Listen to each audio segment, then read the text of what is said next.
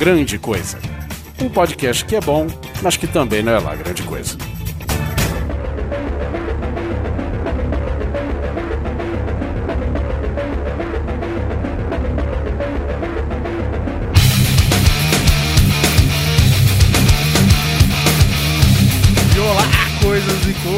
Tudo bem com vocês aqui no meio desses álbuns novos, lançamentos, enfim. Lançamento não é que é do ano passado, né? Vendo essa retrospectiva do rock de 2017, comigo aqui, Léo Oliveira. Olá, coisas e coisas. Cara, esse ano foi, foi um ano legal, né? Não, não foi como ano passado, mas foi um ano legal. Foi o ano do podcast. Foi o ano do podcast. o ano do podcast musical ainda, olha. É isso aí. E comigo aqui, porra, o filho bom é esse que sempre a casa torna, meu querido Ok Tok. Olha aí, muito obrigado, muito obrigado. É bom estar de volta para falar mais uma vez de rock and roll, para falar mais uma vez da retrospectiva desse ano que foi um ano sui generis, eu diria, viu, gente? Oh, nossa, palavra é difícil, fala outra aí, pelo amor de Deus. Deixa eu pegar meu dicionário aqui, pera rapidinho. é, su... Como é que digita isso aí? Tá pera certo, cara. E aí, com essa equipe que a gente tá, pelo jeito, se firmando como a equipe do rock and roll aqui do Grande Coisa, né? Que nós voltamos a falar de retrospectiva Sobe a Música, que já voltamos pro tempo.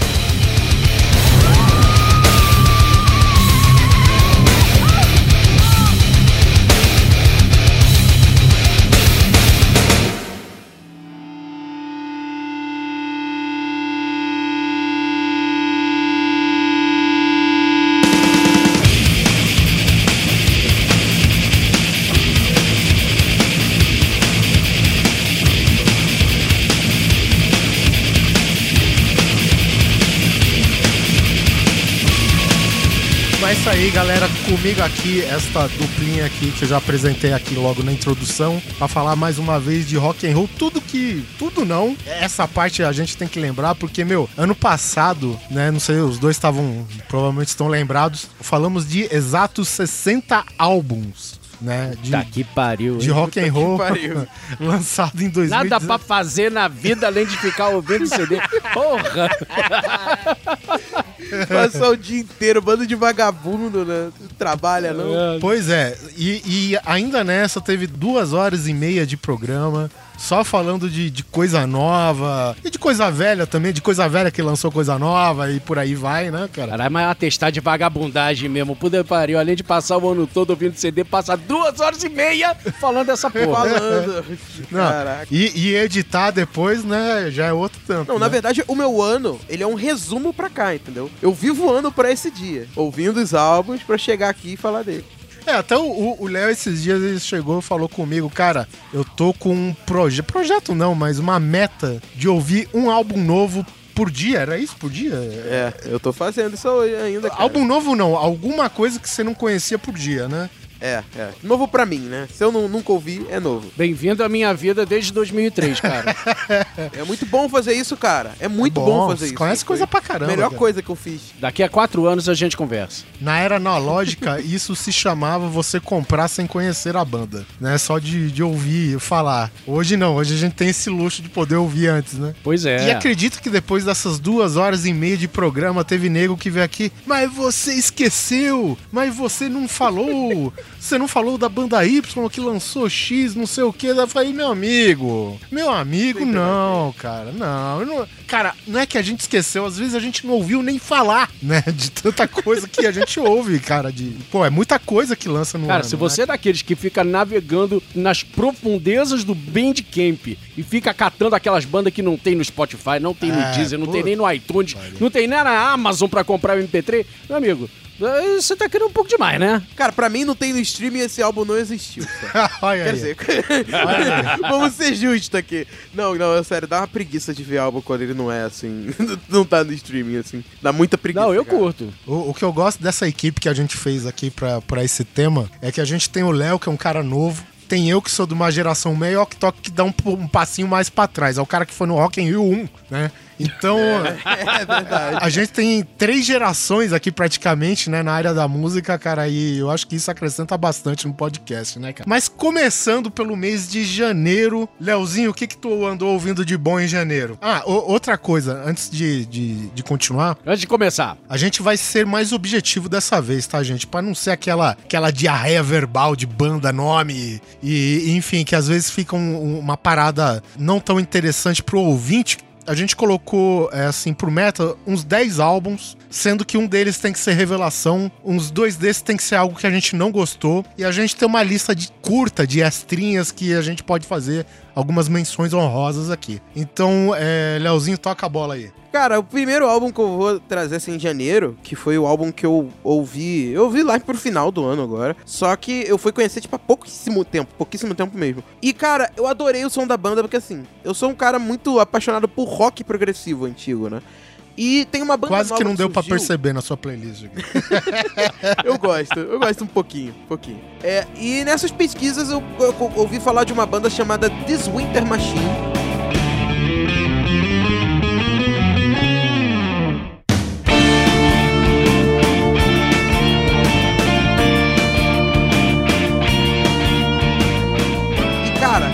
Parei pra ouvir o álbum dessa banda, cara, que é o. é, que é o The Man Who Never Was. Cara, que álbum bom. Assim, eu gostei bastante do álbum. Tipo, deu pra ver que a banda ela pega influência de várias coisas da mesma época, como Pink Floyd, Yes, Genesis, Supertramp, mas trazendo também as levadas de coisas mais atuais que faziam progressivos também, tipo bandas de rock progressivo, que são as bandas da atualidade, coisas como Floor Kings, Porcupine Tree, até o próprio Marillion. O Marillion é mais antiguinho, mas também tem muita coisa que ele lembra. Cara, e eu gostei bastante desse álbum, cara. Ele tem uma. Ele é álbum de progressivo, né? Ou seja, poucas faixas e muitas mu muita, mu Muito músicas muito tempo. longas, né? É. É, muito tempo de álbum, uma boa duração. A primeira faixa, ela é muito legal. A faixa tem 16 minutos. é a que dá Maria. nome ao álbum mesmo. ocupa todo o lado A do MP3, né? Entendi. Sim, sim, é. é. Tu, tu tira do Lado bolso, vira ele e põe de novo. Você tem que virar o celular quando tá tocando, né? É isso aí. Deixa Isso. eu trocar de lado. E, cara, eu gostei bastante da, da pegada da banda, assim. Eu acho que é uma banda. Não foi um álbum, assim, espetacular que eu ouvi, mas foi um álbum de uma banda que eu fiquei com vontade de conhecer mais coisas que ela tem pra frente. Eu acho que ainda tem muito que aprender em questão de, tipo, de evoluir as, as coisas, né? E aprender a construir uma música melhor, mas é uma banda que eu anotei aqui na minha listinha pra ficar de olho pra ver o que, que eles vão lançar mais pra frente, sabe? Tem bastante potencial. E vamos ver o que, que vai sair dessa banda. Eu nem sei, assim, eu nem cheguei a ver alguma coisa dele ao vivo, não consegui ver nada dele ao vivo pra ver como é que deve ser. Mas, cara, o pouco que eu já ouvi é, me chamou muita atenção. Essa primeira faixa, ela é muito boa. E eu, eu acho que a faixa que eu mais gostei do álbum é a segunda, que tem nove minutos, alguma coisa, que é a The Wheel. Cara, essa música é muito boa. Indico também vocês ouvirem. O álbum inteiro vale a pena, cara. Pra conhecer o som dessa galera. É isso aí. Essa banda aqui tu marcou, por algum acaso, como banda revelação pra você aí, né? Sim, sim. Foi Coisa nova, nova. nova, nova. Eu- Se bem que foi no início do ano, né? Mas Sim, ainda sim. novo. É. Surgiu nesse ano, tá valendo. Retrospectiva tá aqui pra isso, né? Essa retrospectiva, quando É. passa na Globo aquela, aquela penca de merda que aconteceu no ano, e você imagina, nossa, mas isso aconteceu esse ano ainda, você pode ver. Mas aqui a gente tá falando de retrospectiva de coisa boa. então, É, é. confira aí. nem, nem, ó, peraí, peraí. Nem tudo é coisa boa da minha Não, lista, não, claro, claro. claro, claro, é- Enfim, então confira aí a dica do Léo, This Winter Machine, o álbum The Man Who Never Was. Ok, Tok, tu colocou coisa brazuca aqui pra janeiro, fala aí.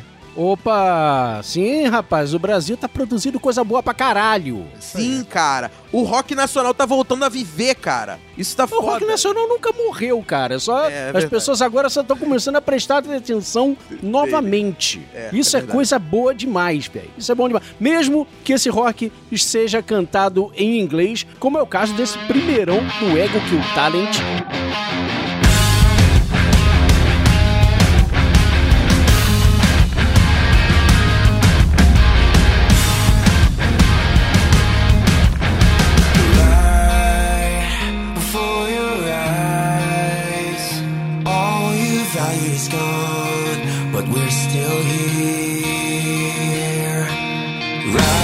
Na verdade não é o primeiro, né? Eles tiveram uns dois ou três, eu acho, EPs. EPs, né? Antes.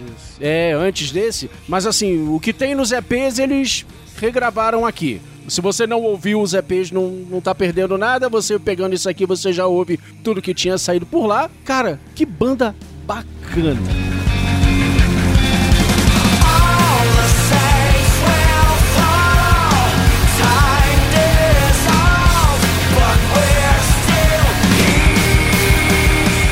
Som bem redondinho, né, cara? Parece. Redondinho. A primeira vez que eu ouvi falar, é, é assim, é, eles acabaram ficando em destaque agora porque eu, não sei, eles abriram pro Full Fighters, eu, eu não.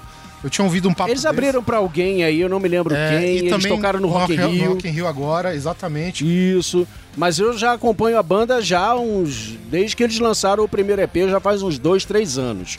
Então eu tava. Assim, quem conhece a banda já tava ansioso. Na verdade, quem conhece já desde o Jando. Desde que na época que o Jando Labella tocava batera no Exatamente, Sepultura. no Sepultura. Foi por isso que me chamou a atenção, na verdade. Exatamente. Desde que ele saiu do Sepultura e formou essa banda, velho, todo mundo já começou a ficar de olho, já começou a Isso. ficar meio interessado, assim. E é uma- meio que uma super banda, né, cara? Porque todos os outros músicos, tirando o vocalista, que eu acho que veio realmente do, do, do, do- zero, todos eles já tocaram em várias outras bandas aí de São Paulo ao longo do tempo.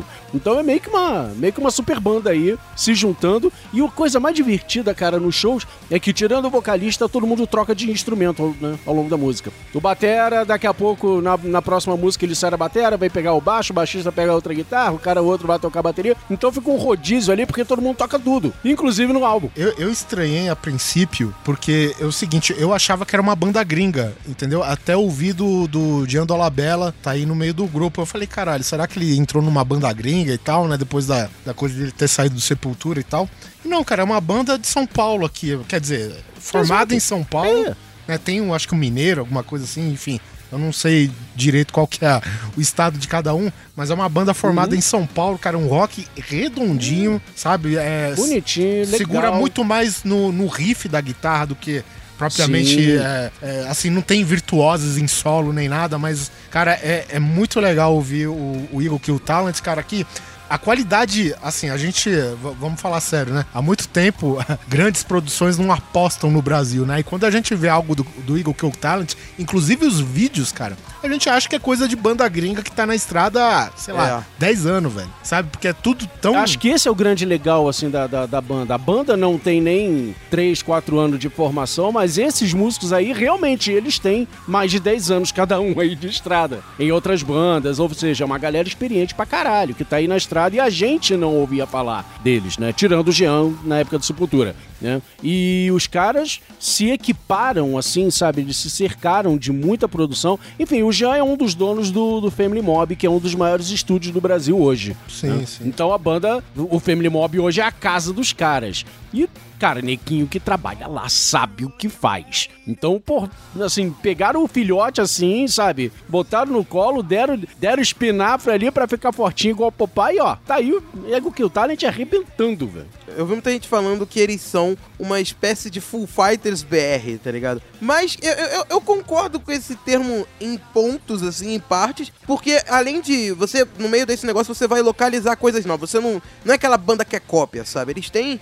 Eles têm muita Não. coisa que lembra Full Fighters, mas tem muita coisa que vai muito mais pro metal também, né, cara? Eles têm Muita coisa. influência de anos 90 e anos 2000. Sim, Se você, exato. você presta atenção, em certos momentos o, o, o- vocalista ali cantando parece o Lenny Stanley. É, é um rock modernizado, né, cara? Então ele é, Sim, sim. fala bastante com essa geração nova é, do rock and roll que a gente tá ouvindo aí é, recentemente, né, cara? Mas com a, com a diferença que, é, ao contrário de muitos que a gente ouviu, eles é, são de fato muito bons, né? Não, bons, bons, muito bons. Muito bons, com Eu bastante acho que tem uma puta chance, cara, de fazer sucesso lá fora. Eles têm muita chance de fazer sucesso lá Não, já fora. estão fazendo sucesso lá Já fora. estão fazendo? Já, já, já estão fazendo. Galera já prestou atenção aí neles há um bom tempo. Desde os EPs aí, já tem gente lá fora prestando atenção. A galera já está ficando conhecida lá fora. Re- Relaxa que em breve a gente vai ouvir falar deles internacionalmente. Foda.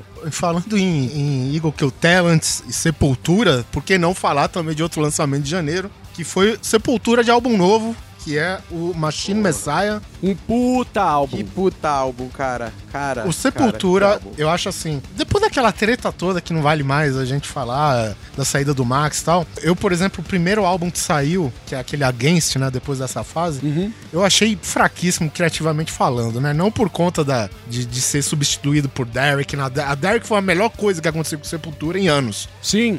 E, e depois, cara, o que eu acho interessante de uma banda que tinha tantos anos na nas costas que nem o Sepultura é os caras evoluir de, um, de uma maneira, sabe? Sem querer aposentar as raízes, né? Como muita banda faz, mas é, é, inserir coisa nova, injetar coisa nova. Que é impressionante, cara. O, o- o Sepultura, aos poucos, cara, ele tá virando o- uma espécie de mastodon do Brasil, cara. Né, cara? Porque o, que eles estão fazendo em termos de criatividade, cara, o, o, o Andreas, o Andreas Kisser nunca esteve tão bom profissionalmente na guitarra, velho, como ele tá agora, cara. Tem uma, tem uma música aqui que chama, do álbum novo aqui do Machine Messiah, que é o Iceberg Dance, alguma coisa assim.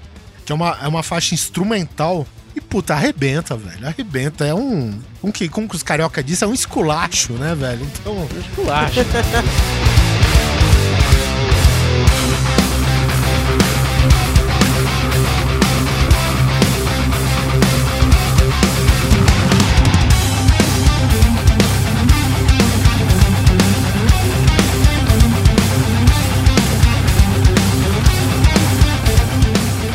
Esse ano aqui, cara, uma das melhores coisas que foi lançada, com certeza, é Machine Messiah aqui do Sepultura, cara, vale a pena conferir. É, Sepultura que tá aí com. Saiu o Jean Dolabella, acho que, que uns dois anos a... Dois anos atrás, não, acho que mais até. O Jean Dolabella acho, Acho que um ficou pouco só dois anos, né? E aí entrou. Se não me engano, sim. Aí entrou esse baterista novo, novo, de fato, o cara só tem 24 anos, eu acho. Porra, na, sabe, quando Quem é agora? É o Casagrande? é, o Casagrande, Eloy É Casagrande, o, é, Casa- isso? o Eloy, né? O Eloy, Casagrande, é. Tipo, quando lançou o Arise, o cara tinha 3 anos de idade, sabe, velho? Coisa do tipo. então, os caras tá com uma cozinha impecável aqui agora. O Derek agora já tem mais tempo de sepultura do que o próprio Max Cavaleira, né? Então ele não, tem nada a se questionar aqui, né? Eu imagino, né? Ah, cara, aquele Sepultura do Max e do Igor ficou tão, tão lá atrás, sabe? Que hoje Sim. já é história. Eu olho pra esse Sepultura de hoje, eu não consigo mais enxergar que aquela, sabe, que a banda começou daquele jeito, com aqueles caras. É um negócio assim, tão distante, sabe? É um passado tão remoto hoje em dia Pois é. que eu não consigo mais nem ver como a mesma banda, sabe? São duas bandas completamente diferentes. Não, e, e eu te digo isso porque tu vai procurar coisa nova na internet, né? Que hoje é a maior ferramenta que a gente tem pra isso. Principalmente na área de Uhum. música. E você acha ainda as mesmas tretas, cara. Falando, porra, isso daí não, né? Já, já não tem 20 anos essa treta já, cara? Porra, já era, né? Ah, é porque você sabe que fã é, é o fã que alimenta essa porra, né? Assim, se, se você vê em várias entrevistas e documentários, etc., do Metallica e do Megadeth, por exemplo, você vai ver que durante todos esses anos o Lars e o, o Dave Mustaine saiu pra tomar cerveja, Sim, sim, zoar, bater papo junto esse tempo todo, e os fãs ficavam, é, tá vendo? Megadeth tem rixinha com Metallica, ai, porque Metallica é melhor, porque Megadeth... Cara, as duas bandas estão cagando pra isso. E a mesma coisa, o Max tá- já tá há tanto tempo com Cavaleiro Conspiras, com, com Soulfly, com, com o Diabo A4, etc., que ele, porra, duvido que ele se lembre que um dia teve sepultura na vida, darará, entendeu? É, na, na verdade, lembrar, eles lembram porque, se eu não me engano. O... Porque os fãs não deixam esquecer. Não, também. Não, não só os fãs, mas os jornalistas, né, também. Não, eles saíram numa turnê pra fazer tocar o, o Roots inteiro. O Max Sim. e o Igor, não o Ah, Sepultura. É verdade. É verdade. Mas também foda-se, é deles também, né? É. Tá precisando de grana, vamos lá, cara. Janeiro, senhores. Eu ouso dizer que janeiro lançou o melhor álbum de metal do ano. Na minha modesta Ó. opinião, é claro. Tá uma banda que me surpreendeu, que há, muito tempo já não me surpreendia. Eu achei, eu achei que eles estavam muito na, na mesmice e tal. E não que eles mudaram drasticamente, cara, mas eu acho que eles conseguiram ser criativos dentro daquela, né, que eu digo sempre, que é aquela assinatura que a gente conhece sempre da banda, que é os alemães do Creator, com o álbum novo Gods of Violence.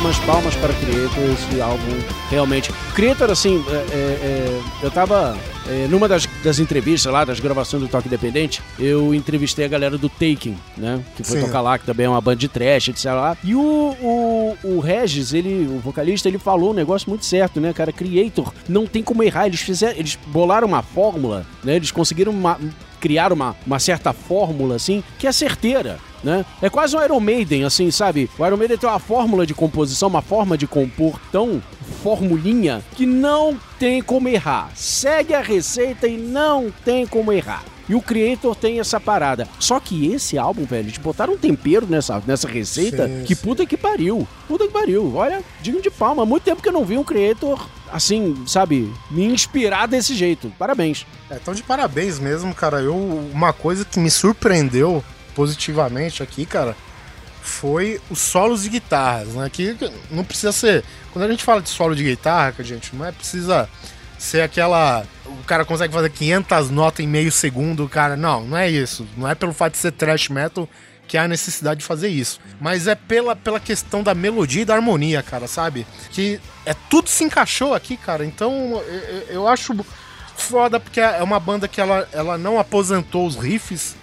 Ela não aposentou aque- aquele gutural estilo bruxa do oeste lá do, do, do Maio Petrosa, né? Então é coisa desse tipo. E surpreendente, cara, porque como a- as viradas, a mudança de tempo dentro da mesma música, e o Creator era essa coisa que eu acho que ele tava carecendo justamente de algo assim nos últimos anos, né? Principalmente do- dos álbuns que foram lançados a partir do, do, do ano 2000 pra cá. Então, na minha opinião, cara, esse álbum aqui, pra mim, pelo menos na área do metal, cara, pra mim, nota 10 do, do nesse álbum. Não tem nenhuma faixa que eu falo, pô, essa faixa aí é mais ou menos, sabe? É que, que nem a gente fala que no Slayer, o Creator é uma das bandas de thrash metal que desde quando ela saiu lá em 85, se eu não me engano, ela não reduziu o compasso, né? Ao contrário de muitas outras bandas da área, né? Que nem o É mais Testament. capota, mas não breca, né? É, pois é, cara, né? E tem só evoluído, né, também. E o que me espanta é o Creator, o Creator, cara, eu não sei se é por causa. Porque em termos de tecnologia de áudio, a Alemanha sempre desponta, né? Principalmente quando a gente fala na era analógica, né? Nos anos 80 e tal. E o Creator, apesar de não ser, tipo, a banda número um do thrash metal, ou muito mais citado que as outras, ela lançou o álbum que eu, pelo menos assim, eu não gosto de álbum ao vivo, cara. Ao vivo, pra mim, você tem que ir no show, acabou. É lá que você curte um ao vivo, né? Álbum ao vivo, pô, você escuta algo, álbum cagado, som cagado, gente cantando em cima, sabe? E, enfim, essa é a minha opinião, né? E eles lançaram, cara, na- nos anos 80, no meados dos anos 80, um álbum com uma qualidade de produção. Eu não sei se é justamente a diferença daí, por causa da Alemanha ser uma pioneira na questão de tecnologia em áudio, que é uma produção que é um desbunde, né? Enquanto o Slayer tava martelando com aquela coisa lá do, do Show No Mercy que a gente falou bastante, Megadeth no primeiro álbum também, um lixo de produção. Porra, até o Metallica, o. o primeiro álbum, que, Kill que é o All. The Mall, cara, que é um negócio agudo, estridente e não sei o quê. Horrível, É. é. Horrível a produção, cara. E o Creator, em 85, ele vai, me lança um trash de qualidade, um álbum de qualidade, cara. E desde de lá até aqui, Creator ainda na área fazendo o que é bom, velho. Então é isso aí. É, um dos melhores álbuns aqui do ano de metal. Tá, janeiro, só, só mencionando aqui algumas coisas ainda, que a gente não vai se especificar tanto. Lançou confirmado, né? A gente no programa passado a gente tinha falado. Eu, inclusive, tinha perguntado pro Rock se a banda ia ser oficial mesmo, se era um projeto paralelo, mas enfim. Gone is Gone, tá firme aí na área. Lançou um outro Tá. álbum aqui em janeiro, que é o Echolocation. É um álbum muito mais. com- É, ele não é tão legal assim, mas eu senti que pelo menos ele é muito mais complexo do que o primeiro, né? Quando eu falei né, na, na- naquele primeiro álbum lá que segura as pontas, não é igual a- ao Mastodon, esse álbum tá mais parecido com o Mastodon, né? E eu também não, não achei assim grande, uma grande novidade da vertente aí. Na verdade, eu não achei, eu, eu, eu não achei o Gones Gone essa última bolacha do pacote toda, sabe? Eu esperava mais da banda. É, Eu é a confesso que eu expectativa esperava de, mais. de sempre ter essas mega bandas que vem membros de, de É. muitas outras, então, mas enfim. É um disquinho, são dois disquinhos que ficou assim, legal, sabe? É pra ouvir enquanto eu tô no trabalho, assim, de fundo musical, sabe? E é triste falar isso de uma banda assim com.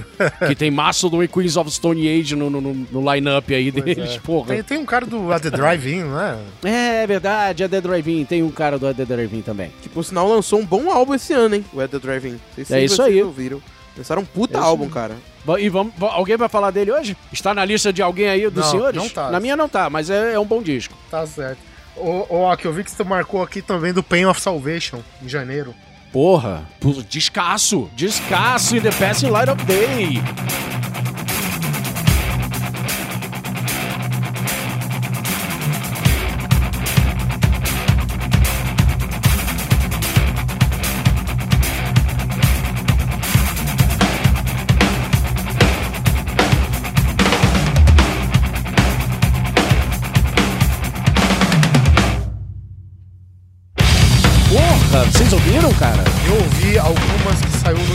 Mas eu vou fazer que nem a Glória Pires. Prefiro não opinar. prefiro não opinar porque não é pro meu gosto, cara. Ah, não, cara, eu adorei esse álbum, ele, ele remete. Assim, acho que o, o, o Pain of Salvation, ele passou por uma fase, toda banda, né, cara? Cria ali o seu estilinho nos primeiros discos, depois ele vai evoluindo um pouco, chega uma hora que começa a fazer umas experimentações é, é, que distanciam daquele formato, etc. O Pain of Salvation seguiu essa cartilha bonitinho. E quando ele chegou nesse álbum, ele deu uma espécie de, assim, sem retroceder, ele fez uma espécie de volta às origens, sabe? Depois de boas experimentações que eles fizeram nos últimos álbuns, lançaram até uma, um, um EP acústico com algumas versões é, é, unplugged, né, do, do- do- de músicas deles, etc. Nesse álbum, cara, ele é, é uma espécie de, de volta às origens, ele, ele, ouvindo a banda, eu ouço a banda toda de novo, sabe? Os instrumentos todos separadinhos, assim, sabe? Distintos uns dos outros, é, lembrando muito os primeiros álbuns do Pain of Salvation, mas sem fazer um retrocesso, sabe? Eles continuam andando, eles continuam pra frente, eles continuam evoluindo, com uma evolução até na letra, uma evolução de melodia, sabe? Umas ousadias, assim, musicalmente falando, eh, que me deixou muito feliz. Eu sempre gostei de Pain of Salvation, ah, gosto das experimentações deles, etc. Mas eu estava, confesso que eu estava com saudade do Pain of Salvation antigo. Eu não via isso desde o Bi, sabe? Tipo assim, eu, eu gostei dos outros álbuns dele. Eu, muita gente critica o Scar O Bi já é uma parada bem, experimenta bem experimental em relação aos anteriores. É o meu favorito dele por conta disso, sabe? Eu gosto muito do Bi por causa desse experimentalismo que tem nele. E também eu não sentia isso no, no som dele desde o Bi, porque assim, eu gosto pro caralho do Scarsick. Eu gosto de todos os álbuns, né? Salvation é uma- é uma das minhas bandas favoritas. E eu gosto do Scarsick, eu gosto do, do, do Road Salt também, né? Mas, cara, eu tava sentindo al- alguma coisa que alguma coisa tava faltando. Principalmente no Road Salt, assim, que eu, foi o álbum que eu gostei muito do primeiro, mas do segundo, a segunda parte do álbum eu não gostei tanto. E, cara, poder ver ele retornando assim à origem, mas é, aquele, é aquela forma de você voltar à sua origem, mas trazendo alguma coisa de novo, sabe? E, e- e foi isso que eles conseguiram fazer, sabe? Eles trouxeram uma, uma melancolia que você consegue ver nos álbuns mais atuais dele, né? No, no próprio Uhum. Road Salt, né? Eles trouxeram aquela parte, mas puxaram a parte mais metal progressiva do- dos álbuns antigos, né? A música Reasons é uma música, porra, fenomenal, né? Tu consegue Fenomenal. ver, assim, a parte voltando mais as coisas que eles faziam lá pro... É, lá pro primeiro Penotropia e tal, tu consegue ver o que é aquilo, e tu também consegue ver as coisas mais melancólicas, como a música que agora eu me esqueci o nome, que é Mindless, não lembro o nome dela, que é a... que teve até um clipezinho bem legal, que, caraca, não, não tem no Spotify, eu não consigo achar rápido, peraí. Eu preciso ver o nome da Ô, geração nova, viu?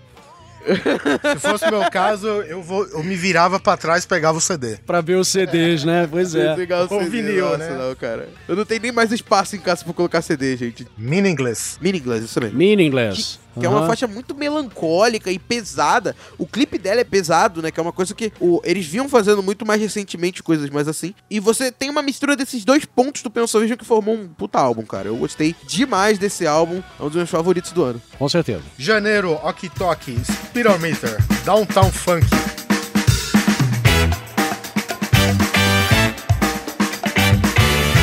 Puta que pariu, que banda do caralho, velho. Ó, rapidinho pra gente, não, pra esse programa não ficar muito grande, mas, assim, eu sou um cara que curte para caralho sonzeira de groove, né? É, é, funk, James Brown e etc. tarará. E tem muita banda é, é, desse tipo que tá surgindo nos Estados Unidos. Ah, o Speedometer é uma delas que já tá na estrada, acho que desde o comecinho dos anos 2000, algo assim. E esse é o, o mais recente álbum dos caras que faz uma- um resgate daquele funk cheio de metais, assim, dos anos 70, que é um tesão de se ouvir. Então não vou falar mais nada, corram, vão no Spotify, no Deezer, etc. e procuram essa banda Speedometer. Ouçam todos os álbuns, mas pode começar por esse aqui. Downtown Funk 74 é do caralho. Tá entrando na minha lista agora aqui. Falou em, em funk, né? Funk. Opa!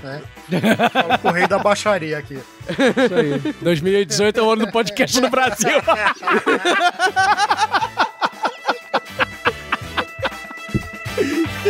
Isso sim é baixaria. Isso sim é baixaria, cara. Bom,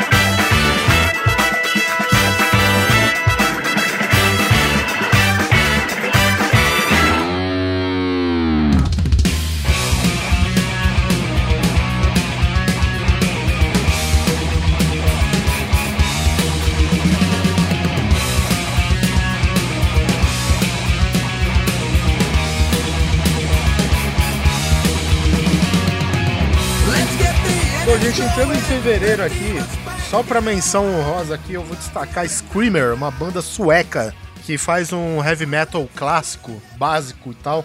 Inclusive, até já recomendei o Ok, eu sei que esse tratante não ouviu ainda. Eu, eu recomendei o primeiro álbum, esse daqui é o terceiro, imagina. não, não, peraí. Screamer eu conheço, eu tenho os dois, eu não ouvi esse terceiro. Ah, bom, cara. Então, eu curto muito. Mas os dois primeiros eu tenho aqui e curto pra caralho. Sim, o primeiro arrebenta. O primeiro é uma coisa assim, cara, que eu cansei de ouvir, eu achei muito sem querer. Eu baixei a esmo aí num site e só por curiosidade, assim, gostei pra caralho, comprei tudo da banda. Só falta eles virem pra cá pra fazer show, cara, só isso. Opa, aí, fe- aí fechou, fechou a carteira. Mesmo porque CD europeu, você já viu o preço aqui. e, bom, enfim, cara, então é, fica a menção honrosa. O álbum chama Hell Machine, saiu em fevereiro. Cara, pra quem curte heavy metal clássico, sabe? Sem muita pirotecnia, é básico, é no Não, é ponto, direto e reto. É direto e reto. É na lata. Na lata. Cara, recomendo aqui. A discografia são três álbuns só, né? Que o Screamer lançou. Recomendo muito o primeiro, que chama Adrenaline Distractions, que é um álbum fantástico esse daí. E esse terceiro aqui, cara, ele é muito bom. A banda vai mais na manha, é claro, tal. Mas ainda assim é, é muito criativo dentro do que o heavy metal pode oferecer, cara. Então, é isso aí. Fevereiro, Ok Tok, nós tivemos Body Count com o álbum Bloodlust. It's already started, may be too late to stop. It's already on. They're shooting at cops. They're pushing the line. Racism is high. The country's divided. You know the fuck why. In the house again. É, isso aí. Body Count continua na mesma fórmula, né? O tempo vem mudando de formação, mesmo porque morreu metade da banda. Uns por tiroteio, outros por câncer, enfim, essas situações infelizes aí que toda banda passa. Só- só- eles só passaram esses anos só contando os corpos, né? Pois é, ele acabou virando trocadilho entre a própria situação da banda, o nome da banda, né? Pois é, né? É verdade. Pois aí o Body Count lança aí o Bloodlust, que, cara, é a mesma receita de sempre, é um som com peso, todo mundo sabe, o, o, o Ice-T, eu, eu eu nunca vou conseguir entender é, direito essa parada de ele cur- conseguir curtir, sabe? Ser tão eclético ao ponto de gostar, sabe, de, de rap das antigas e Slayer, né? Porque ele... Ele, ele abriu o Body Count justamente porque ele curte demais Slayer e outras bandas do gênero. Sim, sim. Lembrando que ele é. Ele faz parte daquela icônica safra do hip hop dos anos 80. Vindo aí com, Public sei lá. Run DMC, Public Enemy e, e, e LL Cool J, né? Essa galera que, enfim. Eu tava vendo um documentário de hip hop e os caras falaram, cara, o Run DMC é o Be- os Beatles do hip hop. Então, imagina a galera que veio, que entre aspas, invasão britânica do hip, invasão nova-iorquina, né, do hip hop. É, é, é, como quão grande foi aquilo, né? E o Ice-T tava lá no meio. Pois é, cara. E esse álbum também tem, tem Mustaine, né, do Megadeth com, como convidado, tem Max Cavalera como convidado, tem outra galerinha aí. Cara, é, Ele fez uma festinha, né? Vamos fazer uma festinha lá em casa e o resultado é isso aí. é isso aí. Só pra não se estender muito, cara, é, é um álbum que eu acho bacana, mas realmente não tem nenhuma grande mudança desde o começo da carreira do Body Count pra, até aqui. Mas é um álbum que eu curto pra cacete mesmo. Pelo fato, quem é fã de hardcore, de, de trash, né, vai curtir esse álbum, enfim. Você já conhece o Ice-T, então nem se fala. Peço perdão aqui, ele foi lançado em março, tá? Fevereiro só teve aqueles lançamentos que a gente falou antes mesmo. E em março, março nós tivemos Octox, o novo do Mastodon, Emperor of Sand. Show yourself, show yourself.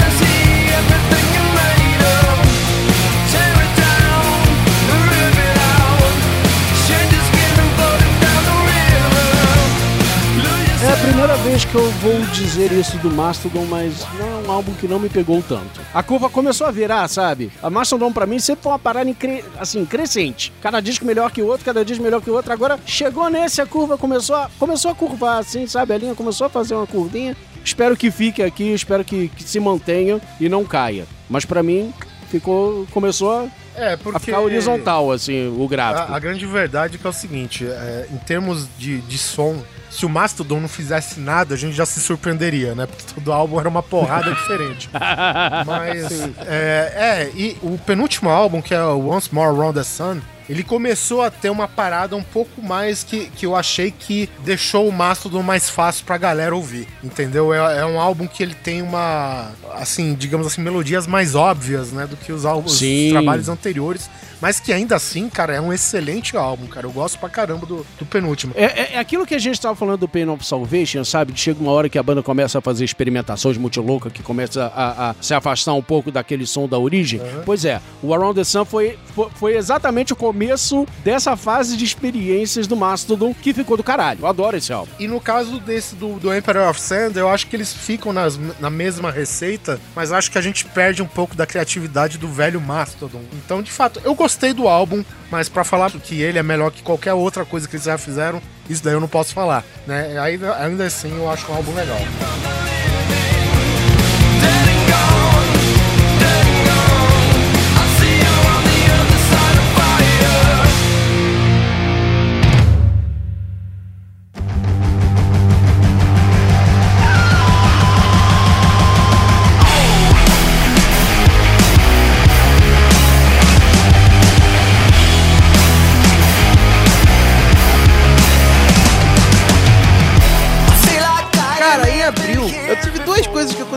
Dois álbuns que passaram que um foi uma grande decepção e o outro foi uma grande surpresa boa que eu gostei bastante. Vou começar primeiro com o Triste, que é a decepção. Triste. Que é uma banda que surgiu lá na época do New Metal, né? Que é o Incubus, ou Incubus, não sei como chama. É Incubus. Cada um chama de um nome. Nunca... Ah, É Incubus. E eles qual lançaram o álbum. Eight. Eles lançaram o oitavo álbum com o nome de Eight. E, cara, eu, eu vou ser sincero, eu gostava demais de Incubus, cara. Na época que eles começaram, no, vai pegar o Bake Yourself, que é o segundo álbum deles. Cara, eles faziam uma mistura de cada som diferente, com baixo extremamente groovado, com um DJ que, cara, eu já, já vi muitas bandas de new metal foda na, na, na vida, assim. E, cara, nunca tinha um DJ tão foda quanto o DJ do Incubus. Porque tu via que o DJ realmente fazia uma diferença ali. Não era só um cara que ficava apertando um botãozinho, sabe? o tempo todo. O cara. Ou ficava enchendo o saco fazendo scratch no vinil, né? né? Não, então, mas esse cara faz um puta scratch. O cara que tocava no, no Incubus. E, cara, eles lançaram um álbum e esse álbum foi muito fraco, cara. Eles perderam toda a parada experimental que ele tinha de início, de misturar diversos estilos e fazendo rock, fazendo a pegada de new metal com um scratch, mas scratch bem feitos que eu gostava no- no- nos primeiros álbuns. As músicas são tão meia boca, sabe? Elas passam Sabe aquele álbum que tu escuta ele inteiro e ele passa totalmente desapercebido, que nenhuma música fica na tua cabeça? Parece álbum pra você de. pra cumprir tabela de contrato, né, cara? Que você tem que. Você Exato! tem mais um contratado, Exato. tem que fazer. Muito Essa- e, Cara, provavelmente, esse álbum foi uma grande decepção. Eu gostava muito da banda. A banda, ela teve. O auge dela foi logo ali no início de carreira, né? Foi crescendo. Mas de uns anos pra cá ela veio diminuindo. E esse álbum acho que foi onde enterraram e- e- eles, assim, sabe? Onde acabou pra mim. Eu não sei se consegue subir mais. É, pra, pra disso. quem não porque- conhece o Incubus direito, porque o Incubus vira e mexe, ele tá por aí, a gente sempre ouve falar, lança um álbum. Tocou no Rock in Rio, Tocou inclusive. no Rock in Rio, exato. Só que a, a gente fala no metal, mas eles, vamos falar a verdade, que com metal são muito pouco relacionados, né, cara? Eu até gosto, assim, dos dois, é. três primeiros álbuns deles, que eles têm uma- realmente uma parada, principalmente a questão do baixo que o Léo falou, era uma parada que me pegava bastante no, no Incubus. E eu não vi o 8, vou, vou, vou levar na confiança do que o Léo disse. Mas é isso aí, só, só pra guiar o ouvinte que o Incubus não é metalzão, não. É, Não, ele é não, mais, não. Ele é mais uma Ele, eu diria que o Incubus, assim, nesse início de carreira que o Léo falou aí, até o, o A Crown Left of the Murder, até esse álbum, eles, eu diria que eles são o maior ah, descendente, sabe? O cara, a galera que mais bebeu do Faith No More que surgiu, sabe? Eles tinham Sim, é, tem uma é, influência de Faith No More absurda, principalmente nos primeiros álbuns, né? É, e eu concordo com o Léo, cara, esse álbum, ele é um pouquinho, um pouquinho, assim, um pouquinho melhor que o, o último deles, o If Not Now When, que aquilo é uma merda. Aquele assim, do tipo. O que eu gosto do Ok é essa sutileza na hora que ele não gosta da parada, velho. Tu sabe. Não. Aquele é do tipo, cara, pede seu dinheiro de volta porque, sabe, pede a mensalidade do Spotify de volta se você ouviu aquilo pelo Spotify, porque. Porra.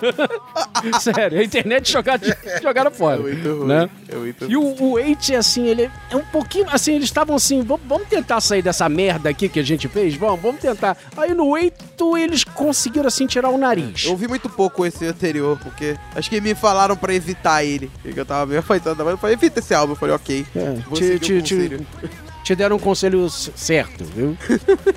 Foram sensatos. É, cara, mas, pô, saudades de Incubus dessa banda que vem falecendo a cada vez mais. Espero que o próximo eles se recuperem, mas acho difícil.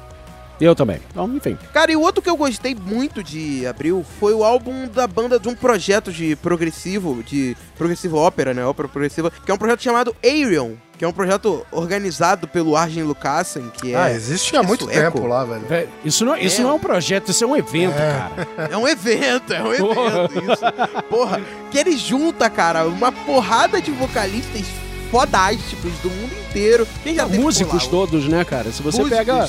É, Você, é. você pega todos os guitarristas, baixo e teclado e, ba e batera, enfim, que, que tocam ali também, fazendo estilo Ego Kill Talent elevado à décima potência, né? Fica todo mundo trocando. Cara, Russell Allen já teve por lá, John Land, é, Daniel DeLow, o James Todo Lapidus mundo. do Feira, todo mundo, todo mundo já todo mundo. Até eu, até eu já tive lá. Pera aí, já? Qual álbum? Me diz aí. Até a gente já teve lá, cara, se bobear. Já, já. Pô, e não sabe. Ah, vamos fazer uma jam aqui do lado, no H110 ali, vamos, vamos embora. Aí a gente acorda no meio do Iron. Cara, é assim. Afinal, é o ano do podcast, né? Se vocês não estiverem lá, não digo nada.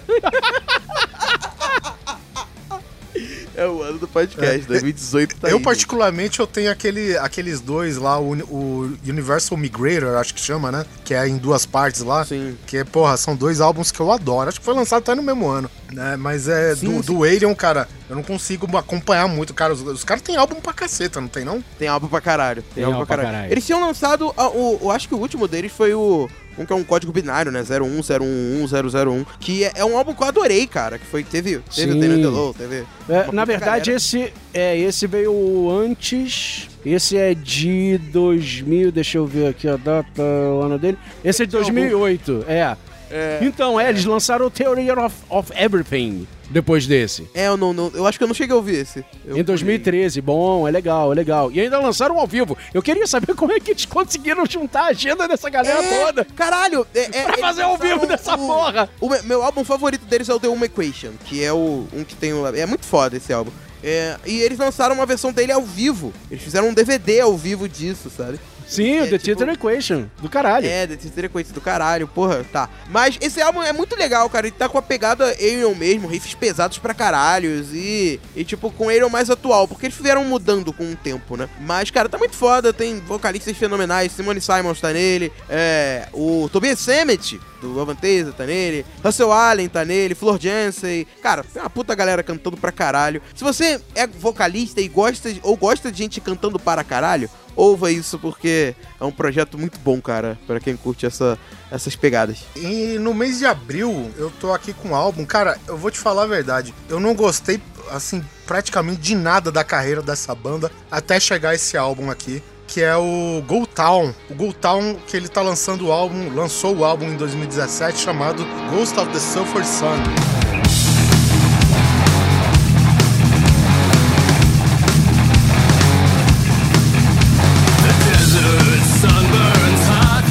Uma banda que ela mistura, principalmente tá, tá bem, é, digamos aqui, demarcado nesse álbum, é o western metal, sabe? Tipo, é, sabe, é, filme de faroeste do Sérgio Leone, faroeste, espaguete, essas coisas aí? É, o som da guitarra é essa coisa, sabe? Da, da, da guitarra, daquela aqu- aqueles trompete e não sei o que, só que é metal, né?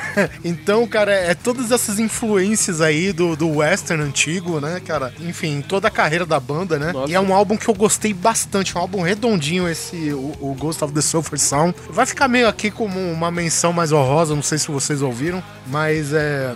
Esse último álbum aqui tá muito bom. Eu não gostei muito da- das outras coisas que a banda tem pra trás. É uma banda que tem álbum desde 2001, se eu não me engano. Então, não perca seu tempo. Vai direto aqui no Ghost of the Sulphur Sound. Puta álbum. É um álbum, cara, que tu... Você consegue imaginar uma banda de metal tocando no Velho Oeste, velho. Então, é isso daí. Confira lá, Go Town. Maravilha. É isso aí. Cowboy com Flying V. É isso aí. Cowboy com vai ver. muito bom, muito bom.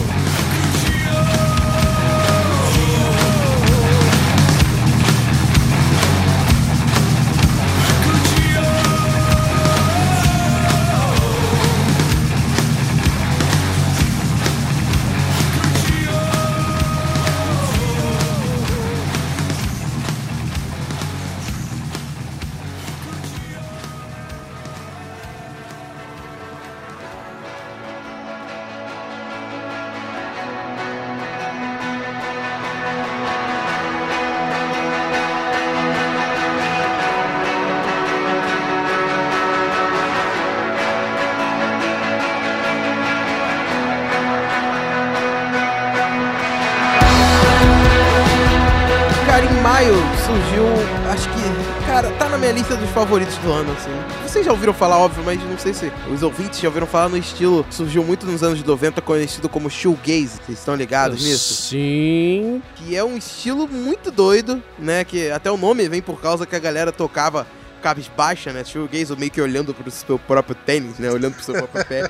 E daí, daí que surgiu esse nome. E, cara, é um estilo musical bem viajado, assim, é bem... As músicas são bem calmas e bem lentas, criando uma atmosfera cheia de efeitos e guitarra. Lembra um pouco do que é o post-rock? Como vocês já ouviram no último episódio que eu participei, eu curto um pouco essas ondas. Essa banda, ela tava. a- o Slowdive tava sem lançar álbuns há um bom tempo. Eles que começaram, eles foram praticamente quem criaram o estilo. Depois de alguns anos, estavam sei lá quantos anos sem fazer os álbuns, mais de um, quase uns 15 anos sem álbum por aí. E voltaram com esse álbum, puta que pariu. Que álbum! Ele tá muito bom.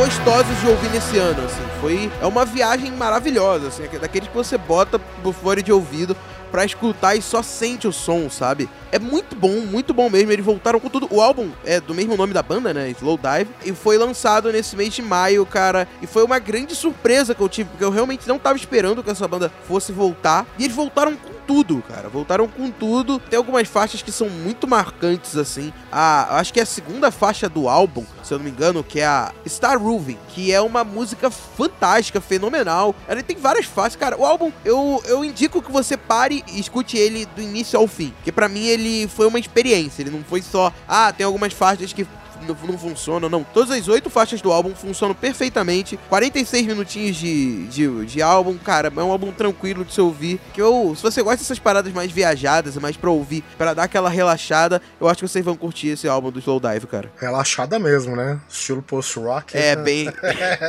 Post-rock, shoegaze. É shoegaze, cara. Shoegaze Que é. nem o que disse no programa passado, né? Quando eu tiver naquela fase mais contemplativa, né? Olha que palavra bonita. É, exato. Exato, exato. Exatamente, É, por aí. contemplativo é a melhor, melhor palavra pra, pra definir. Outra música fora desse álbum é Everyone Know. É muito foda também. Cara, tem várias músicas. Esse álbum é do caralho. Um dos meus favoritos do ano, cara. Então fica a dica do Léo aí, Slow Dive. É, tem um álbum que saiu em maio que eu, mesmo antes de ouvir, eu sabia que não ia gostar, porque a banda acabou indo pra um direcionamento há muito tempo atrás, na verdade, que eu não curto muito e tal. Mas eu acho que a gente tem a obrigação de, de falar um pouco. Que é o One More Light da mega banda agora, né? O Linkin Park, que acabou perdendo o Chester Bennington aí nesse ano de 2017, né? Falando do álbum, né, cara? Eu estreia. Eu, eu, assim, quando lança, eu ouço pela curiosidade. E eu falei, porra, virou boy band agora, né, velho? Porque não tem outra explicação, né? Eu, a minha irmã, por exemplo, que curte pra cacete todo o show do Linkin Park, ela tá lá, ela não gostou. Tá nesse ponto, assim, sabe? Então, fica a pergunta no ar: Esse o que que aconteceu? triste, cara. Ele só tem tristeza. Porque assim, eu não me incomodo da banda mudar de estilo. Você quer fazer pop? Pode fazer. Eu acho muito escroto com os fãs, né? Você mudar completamente o estilo, sabe? É que foi o que eles fizeram. Mas, cara, se eles tivessem feito pelo menos um bom pop. E não, eles fizeram uma música eletrônica, um pop eletrônico bem whatever, assim, sabe? Bem qualquer coisa. Cara, esse álbum foi triste, cara. Eu, eu lembro que eu não sou muito fã do, do, do Linkin Park, eu gosto deles, assim, algumas coisas antigas, mas algumas faixas eu não sou fanático e tal. Eu, quando eu ouvi esse álbum, eu tive que passar lá no Meteora pra desintoxicar, sabe? Eu tive que voltar no passado pra esquecer. Falei, caralho, como que chegou nesse É, é nível, que chega sabe? ao Foi ponto de ser triste. estranho, né, cara? De... Porque é uma É. mudança muito drástica, assim, né, cara? Não tem. Você ouve aquilo e você não acha que é Link Park. Isso aqui é outra banda. Acho que botaram o CD errado dentro da caixinha quando eu comprei. Trocaram o disco ali. Será que foi isso, cara? Pô, mas Provavelmente. Eu comprei Link. Park, cheguei em casa, tava tocando Tecnopop. O foda é que. O foda é que trocaram o CD e subiram errado no Spotify também, né, velho? Porque, porra. É, é, o- o- foi o cara do Spotify que comprou o CD, entendeu? Aí, aí, o, aí o pessoal falou, já que rolou essa merda, puparam o CD errado, deixa essa merda aí como tá, vamos fingir que é nosso mesmo álbum e pronto, né? Mas infelizmente não foi O isso. próximo álbum do Linkin Park vai ser jazz, prepare. É, sendo otimista, né? Porque, né? Porque do jeito que tá.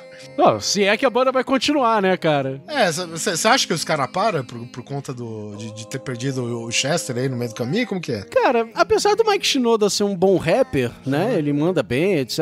Ele sozinho não segura o Linkin Park naquele formato que eles bolaram. Sim, é sabe? Eu acho que 50, se bobear, assim, posso estar sendo um pouco injusto, mas 60% do Linkin Park era em cima daquela gritaria que o Chester fazia. Sim, isso é verdade. Então E ele era a coisa que eu realmente... mais gostava na banda, assim. É Realmente coisa a que voz todo dele- mundo mais gostava é na banda. Por isso que ele 60% era em cima dele. Sabe? Por mais que o Shinoda seja um bom rapper, eu duvido que se, você, eles não acharem um outro gritador, sabe, pra botar no lugar do Chester, a banda não tem por que existir, não. É, é, mas é, é justamente nesse ponto que tá o perigo, né, Ok? Porque agora os caras vão ficar naquele impasse. E aí, a gente chama alguém que tem o mesmo timbre ou a gente parte pra alguém que é diferente e aí eles vai ser criticado pelos dois lados. Pela galera que não gosta do timbre diferente e pelo outro que os caras não, não tiveram coragem de ousar, velho. Os caras tá numa sinuca de bico, velho, lascada, né? Pela gente, tudo bem, qualquer coisa é lucro, né, cara? A gente curte música, acabou. Não, é, mas essa é a parada. O que eles lançarem agora, se for alguma coisa que for experimentar, eu acho que pra passar o que foi esse álbum, vai ser fácil. Ah, é. Eu acho que, não, eu, vantagem, eu é acho que não vai ser tão difícil. Não, se eles fizerem o All MTV, vai ser melhor do que esse disco.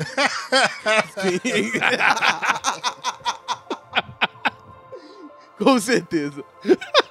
Então, esse mês de maio também teve um álbum que foi um álbum que eu eu tive muito preconceito, né? Eu vou citar aqui no podcast sobre rock de álbuns de rock, um álbum de um cara que era do One Direction, sabe? Tá nós, hein? Mas cara, eu tive muito preconceito pra ouvir o álbum do Harry Styles, que é- era um membro do One Direction.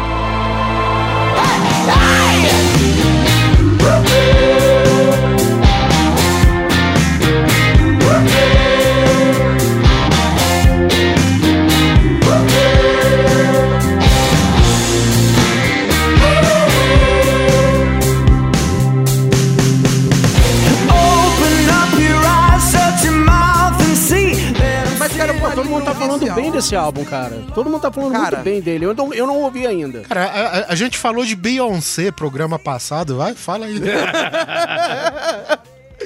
Cara, eu, eu vou ser sincero, ouça esse álbum porque ele está do caralho. Eu, eu me surpreendi. O cara me deu um tapa na cara, sabe? Sabe aquele maluco que tu fala, ah, é só mais um idiota do pop. Quando tu vai parar pra ouvir o álbum do cara, tu vê coisas como que te faz lembrar David Bowie no álbum dele, sabe? David Bowie, George Harrison, coisas que ele lembrou, coisas dos Beatles também, sabe?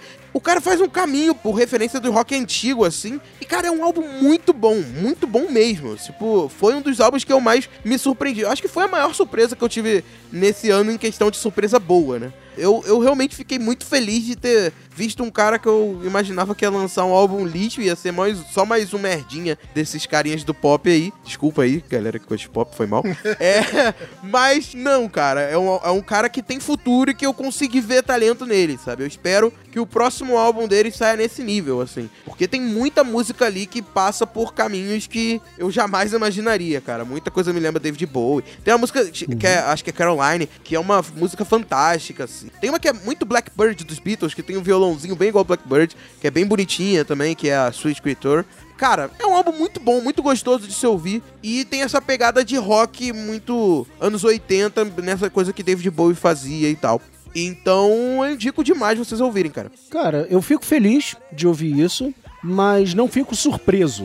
né? Vamos lembrar que One Direction, assim como todas essas bandas de boy band, Sempre tem um talento. Não, não, não, Além disso, além de sempre ter um talento, mas é, mais do que isso, ela é- elas são bandas sempre fabricadas por um produtor que entende, que, que vê a coisa ah, de, uma, uma, uma forma 100% mercadológica, né? One Direction, Sim. no caso, foi feito pelo Simon Cowell, que é um cara que enxerga a música de forma 100% mercadológica. Então, foda-se os gostos, as ah, inclinações musicais, artísticas de cada um dos quatro, cinco molequinhos ali. Foda-se, não, vocês vão ter que dançar do jeito que o coreógrafo manda e cantar as músicas que eu e o- os outros dois ou três fulaninhos ali, compositores, fazemos, que é um popzinho feito matematicamente pra galera, sabe, jovenzinha curtir, etc.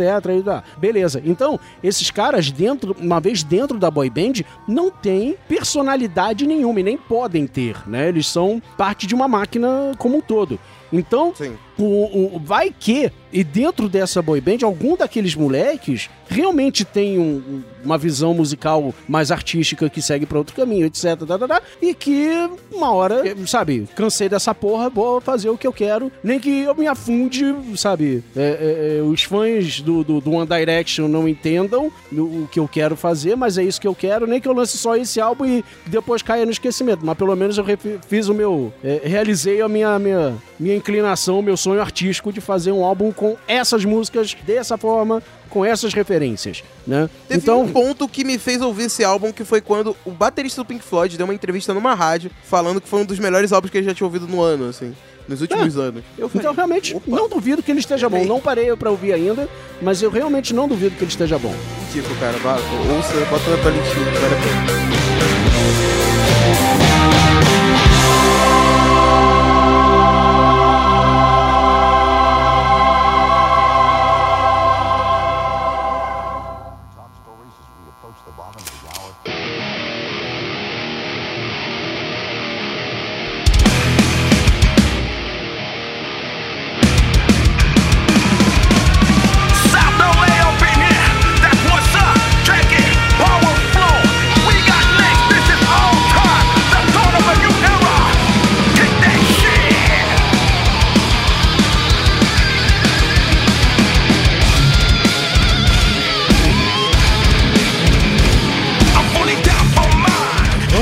Entrar no mês de junho, então. Pra mim aqui, já, já de cara, eu, a gente ficou aqui de pelo menos marcar uma banda revelação do ano, né? Cada um aqui. A minha vez agora aqui, eu vou falar de uma banda que é, é meio justo chamar de revelação, velho. Porque é outra mega banda onde, sabe, é tipo Megazord do hardcore, sabe? Um negócio assim. Então, eu, tô falando aqui da banda Power Flow, né? Ela é só formada pelo guitarrista, ex-guitarrista do, do Biohazard, né? O Billy Graziadei. É formada pelo outro guitarrista do Fear Factory. Ela é formada pelo vocalista, o Shandog, lá do Cypress Hill, né? Banda de, de hip hop. Ou seja, é, é formada pelo. Eu, eu não lembro se é o baixista ou guitarrista do Downset, que é outra banda de hardcore lá de, de Los Angeles, o Biohazard de Nova York. E também tem o Fernando Schaefer, né, o Fernandão, que já teve passagem pelo Corsos aqui no Brasil. É, ele é brasileiro. Ele toca hoje, acho que se eu não me engano, numa banda que chama Worst. É a banda projeto principal dele. E toda essa galera se juntou, cara, pra lançar a banda e o álbum é, com, com o mesmo título, Power Flow, cara, que é, é que a galera chama de rapcore, né? Você chama o Shandog pra ser uh, o seu vocal, não dá pra fazer outra coisa, né? Imagino eu. Mas que, cara, é, é excelente, cara. Eu vejo assim, é, é, a gente sempre vê é, que essa galera do hardcore sempre, né, em toda a carreira deles, eles têm aquele lance né, da música mais crua, né? Daquela coisa não tão é, desenvolvida como a gente às vezes escuta em outras é, vertentes do rock and roll, cara. Mas aqui o hardcore, cara, todo mundo mostra é, maturidade já já tem muito tempo de estrada. Não é simplesmente um, rapcore, um hardcore, né? Aquela coisa é, típica do, do, do underground nova-iorquino, aquela coisa não. Cara, recomendo fortemente para você que curte hardcore, para você que curte outras, outras vertentes aí no, no- no estilo mais agressivo do rock and roll aí, né? Thrash metal, heavy metal, enfim. Escuta aí, tá muito bom, cara. Respeita totalmente as raízes de cada um que tá entrando lá na- nessa banda, sabe? Eu vejo um pouquinho impossível de não ver, né? Esses termos aí. Mas fica aqui a minha dica de banda revelação, que eu digo, né? É revelação, mas mais ou menos, né? Não é tanta revelação assim. Mas é, escutam aí o álbum do Power Flow aí que lançou nesse mês de. no mês de junho do ano passado aí. Maravilha. Chega a ser triste falar desse álbum depois do que aconteceu, mas é inegável que We The People, do Adrenaline Mob, é um puta disco que chegou aí em 2017, né, gente?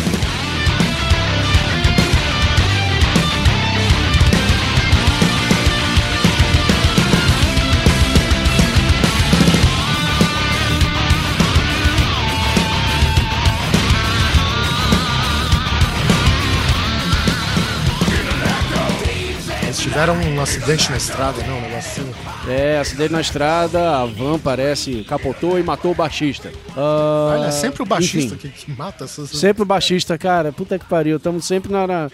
Tamo ferrado, né, cara? Tamo sempre a perigo. Tamo sempre na merda, né? Sempre carregando a banda, né? Até nessas horas. Tá que pariu, né, cara? É, Mas enfim, antes disso acontecer, eles, eles gravaram esse álbum. Inclusive foi na turnê dele que, que aconteceu o acidente. Cara, Adrenaline Mob é aquela, aquele tipo de banda assim que depois que o, o Portnoy saiu, né, no primeiro álbum, a banda finalmente ficou redondinha, bonitinha, sabe? Eu acho que o, o Portnoy ele exagerava muito. Ele botava muita coisa ali e exagerava na Muita receita. virtuose pra uma banda que não é disso, né? Muita vir... Exatamente, exatamente. Uma, muita virtuosa pra uma banda que queria só fazer um heavyzinho básico, sabe? Pra se divertir. Então depois que ele saiu, entrou outro batera aí, cara, a banda ficou redondinha e já faz o quê? Uns um, dois, um- dois álbuns e dois EPs, vai? Somando tudo aí, uns quatro títulos, que eles estavam fazendo aquele rockzinho heavy metal bacana, e sem dever nada a ninguém, sabe? Sem botar o nome no Serasa, no SPC. É, é o que a gente curte, né? Ó, que é- não, é aquela É. banda que ela traz sempre uma grande novidade todo álbum que lança, mas ela com certeza vai lançar algo que a gente gosta dentro daquela, daquilo que ela faz. Né? E- e- Exatamente, E, o We The People é a exatamente. maior prova disso. Exatamente, sabe? É- lembra muito Man of Honor, né? Que era o disco anterior. Que somzinho gostoso, bacana, sabe? Te deixa. É aquele álbum assim, se você curte heavy metal, é aquele álbum bacana pra você botar quando acorda às 8 horas da manhã e vai tomar seu banho pra ir pro trabalho. Deixa ele lá no fundo, leva aquela caixinha, é, é, a prova d'água da JBC pro banheiro. e deixa esse álbum rolando.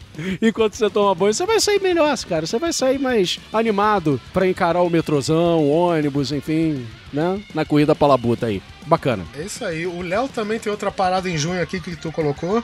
Sim, cara, eu trouxe o álbum da banda chamada Royal Blood, que é o segundo álbum dessa banda. Se chama How Did We Get So Dark? Did We Get How So did Dark? we get so dark? Every time I'm with it alone, it picks me up. You just send me down. I can feel it rushing under my Cara, é o segundo álbum dessa banda que é formada. Banda não, né? Dupla. Uma dupla, né? Uhum. É uma dupla formada só por baixo e batera. É Nada mais do que isso. Baixo, batera e vocal, né? Só que o cara ele toca com baixos distorcidos e com timbres que tentam ali simular um ri- os riffs de guitarra, né? E cara, só no baixo e batera é, é- é admirável o quanto que eles conseguem fazer um som foda, Que é o sabe? que muita banda Eu faz, né, ouvindo- Léo? Tipo, tem, tem banda que, que nem, por exemplo, Sepultura, ele agora é só o Andreas Kisser de guitarrista, né? E eles apostam muito nessa Sim. parada do baixo enquanto ele tá nos solos, né? O, o baixo meio que assume essa posição. Ele tem um. um- eu, eu não sei se é uma. Eu não diria que afinação, mas o, eu acho que talvez no pedal o cara ajusta isso, né? Ele coloca uma parada É, mais, pedal. mais evidente, né? Pra que não fique tão ao fundo. E eu, eu imagino. dá um booster ali na hora Isso. do solo e vai embora. A gente até pensa, eu ouvindo o CD, eu ouvindo esse, esse álbum, eu gostei demais desse álbum, assim, muito, muito legal. Ele tá na mesma pegada do que o álbum anterior, assim, ele até dá uma evoluída em algumas coisas, mas tá no mesmo nível ali, não fez tanta, tanta diferença de um pro outro. Mas, então, se você curtiu o primeiro, vai curtir esse. Só que eu fiquei imaginando dele ao- deles ao vivo, porque tem momentos que a gente repara no CD que o- entra um segundo peso junto com o baixo, sabe? Tipo, ele faz o baixo o tempo inteiro, mas meio que simulando um riff de guitarra ali. Mas tem alguns momentos que, junto com o bumbo da batera, entra o segundo peso. Eu falei, como é que eles fazem essa porra ao vivo? E eu fui parar pra ver, e eles fazem nessa pegada mesmo. Só que o pedal, tipo, ele usa um, um pedal que acaba simulando a, a parte mais aguda da guitarra. Então, quando ele aperta o pedal e quer fazer a parte mais grave, junto com a guitarra, ele consegue, com o timbre mais parecido com a da guitarra, ele consegue fazer, sabe? Então, cara, é uma banda muito legal, tem umas linhas vocais muito bacanas. Tem, eu acho que a faixa que eu mais gostei desse álbum foi a segunda faixa deles, que é Lights Out, que é muito legal, cara. É um álbum muito gostoso de se ouvir, rock and roll, bater cabeça, ficar com as linhas melódicas que lembram um pouco até Muse, algumas paradas assim, sabe? A voz do cara é maneira, eu gosto da voz dele. Então eu indico, cara, acho que vale a pena. Maneiríssimo. Então, no mês de junho aqui, o, O- o Ok, olha só, o Ok colocou na nossa pauta aqui, mas quem vai falar é o Léo, que é o Roger Waters com o, o novo álbum Is This the Life We Really Want? Olha só. Opa! Cara, nossa. Que puta álbum. Agora, me só, só me diz uma coisa, Léo. Vê se você concorda comigo. Ah. Pink Floyd está de volta. Pink Floyd tá de... Era isso que eu ia falar, cara. Era exatamente isso que eu ia falar. Eu ouvi Pink Floyd ali, cara. Eu ouvi algo a nível de, de- do- dos álbuns clássicos de Pink Floyd, o próprio Dark Side of the Moon, o próprio The Wall, Animals. sabe? Animals, Ca- Animals, Animals. pra caralho, pra caralho. Nossa, cara. Foi maravilhoso poder ouvir esse álbum, cara. E quando anunciou recentemente aí, recentemente não, que talvez quando saiu esse podcast, eu acho que já vai ter anunciado há um tempo, mas vai ter show dele aqui, tocando músicas desse álbum e também tocando músicas de outro álbum, cara. Vai ser, eu acho que lá pro finalzinho de 2018 vai ter show do Roger Waters. Nossa, cara, eu tô muito empolgado. Esse álbum daí foi uma surpresa muito boa, assim, que eu tive. Ele tava há quantos anos sem lançar álbum? Acho que 20 porrada. Tava muito tempo sem lançar álbum. E, cara, voltou com uma obra, assim, maravilhosa, assim, maravilhosa. Eu não tenho, não vi defeitos nesse álbum. Ele foi, cara, Pink Floyd voltou, é isso. Pink Floyd está de volta, cara. Eu Acho que É. o último álbum dele, assim, de estúdio, etc., lá, solo, é de 92, cara. Era uma Music to Death. Porque se você lembrar, ele tem uns álbuns. ao- Ele lançou ao vivo, ele lançou The Flash ao vivo, ele lançou aquela ópera maravilhosa, o Saíra, né? Que é uma, mas é uma ópera mesmo, uma música clássica mesmo, uma puta ópera do caralho, né? Não cheguei a ouvir Lançou. essa. Porra, ve- velho, ouça, ouça. É uma puta ópera. Ópera, mas ópera mesmo, assim, sabe? Com orquestra, com cantor de ópera, o caralho a quatro que ele escreveu é do caralho, né? Mas não é é o rock, o Roger Waters como a gente conhece. Então esse aqui ele corre por fora. É, então é o primeiro disco de, de, de rock mesmo que ele faz há muitos, muitos anos, quase duas décadas aí, se a gente somar, né? E é, cara, assim, o Roger Waters com esse disquinho quietinho na dele lá, ele fez o que o Dave Gilmour no Pink, o que o Pink Floyd liderado pelo Gilmour não fez em 10 anos. Verdade. O, Gilmour, com o Gilmour liderando o, o Pink Floyd, ele lançou dois discos de, de, de estúdio, um até legalzinho, o outro, aquele Division Bell foi, enfim, parece um Will 2 com, com sono. É, e, e- Eu gosto do David Um- Bell, cara. É é eu- bom. não, não, cara, aquele é o 2 com É o álbum mais comercial. É o né, YouTube esse chato. Division Bell do- que qualquer outro do, do Pink Floyd, cara. É o YouTube, com- é, o YouTube chato, cara. E o YouTube hoje em dia tá chato. Polêmica, polêmica. Polêmica no ano Tá. do álbum novo do YouTube. Que tá uma É. merda. Mas,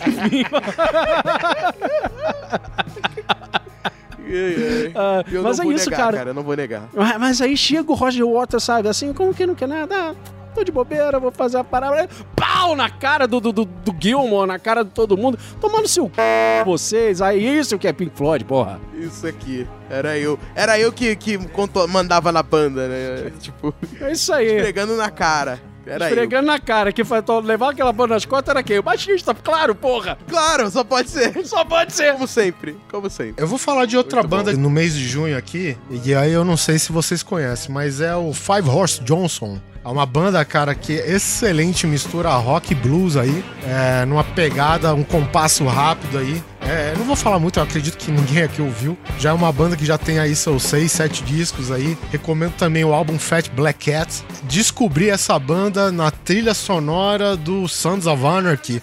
É, já viu aquele estilo de música mais pro, pro sul dos Estados Unidos, né? Aquela coisa toda. E em junho também tem um álbum que eu não gostei, que eu vou indicar aqui. Que eu não vou indicar pra ninguém, caralho.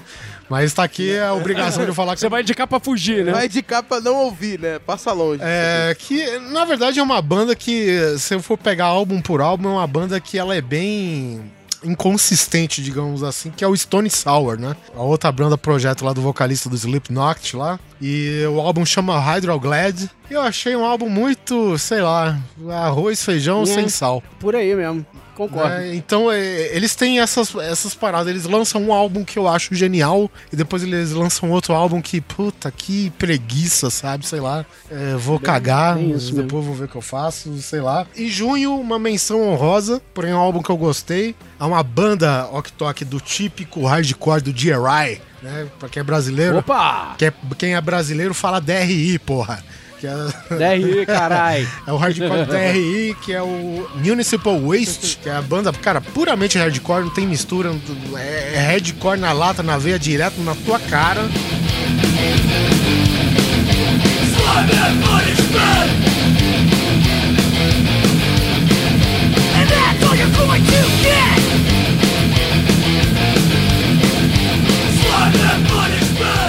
né? E o álbum se chama Slime and Punishment. Pra quem curte aí o- a vertente, cara, fica essa dica fortíssima, cara. Um álbum muito bom de hardcore aí do, do Municipal Waste. Eu tava vendo aqui ainda. Ô, Léo, você vai falar do Anathema? O Anathema é uma banda dos anos 90 que ela fazia no início um som bem meio death doom metal ali, bem, bem diferente. Só que atualmente eles vieram mudando de estilo e vindo pra uma pegada muito mais progressiva, pro rock alternativo, progressivo, meio gótico, meio não sei o que. É uma mistura louca. E eles lançaram um álbum chamado The Optimist. Que eu achei bem legal, cara. Tá muito legal, tem uma pegada bem, bem bacana, é muito criativo. É. Pra quem curte essas ondas de, de progressivo, meio que na pegada. Eu sou muito fã de, por exemplo, Porcupine Tree. E esses, esses álbuns me lembrou muito Porcupine Tree, né? Nessas ondas, assim, de progressivo mais atual, mais pros anos 2000. Mas não pro progressivo quebradeiro, que é só riffs e solos absurdos. Não, é um progressivo mais introspectivo, podemos dizer assim. E tá muito legal o álbum, muito bem produzido, por sinal. Eu gostei bastante do álbum e indico pra vocês.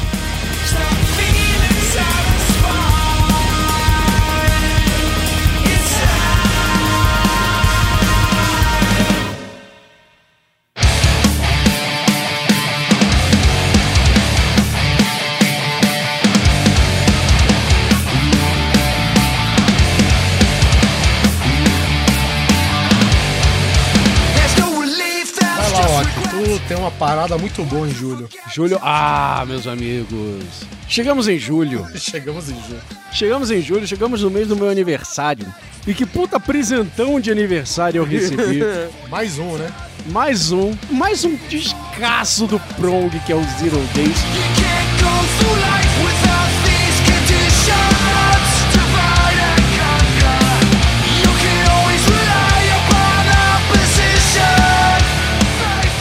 a gente já falou tudo de Prong no programa do ano passado, eu não vou falar mais nada.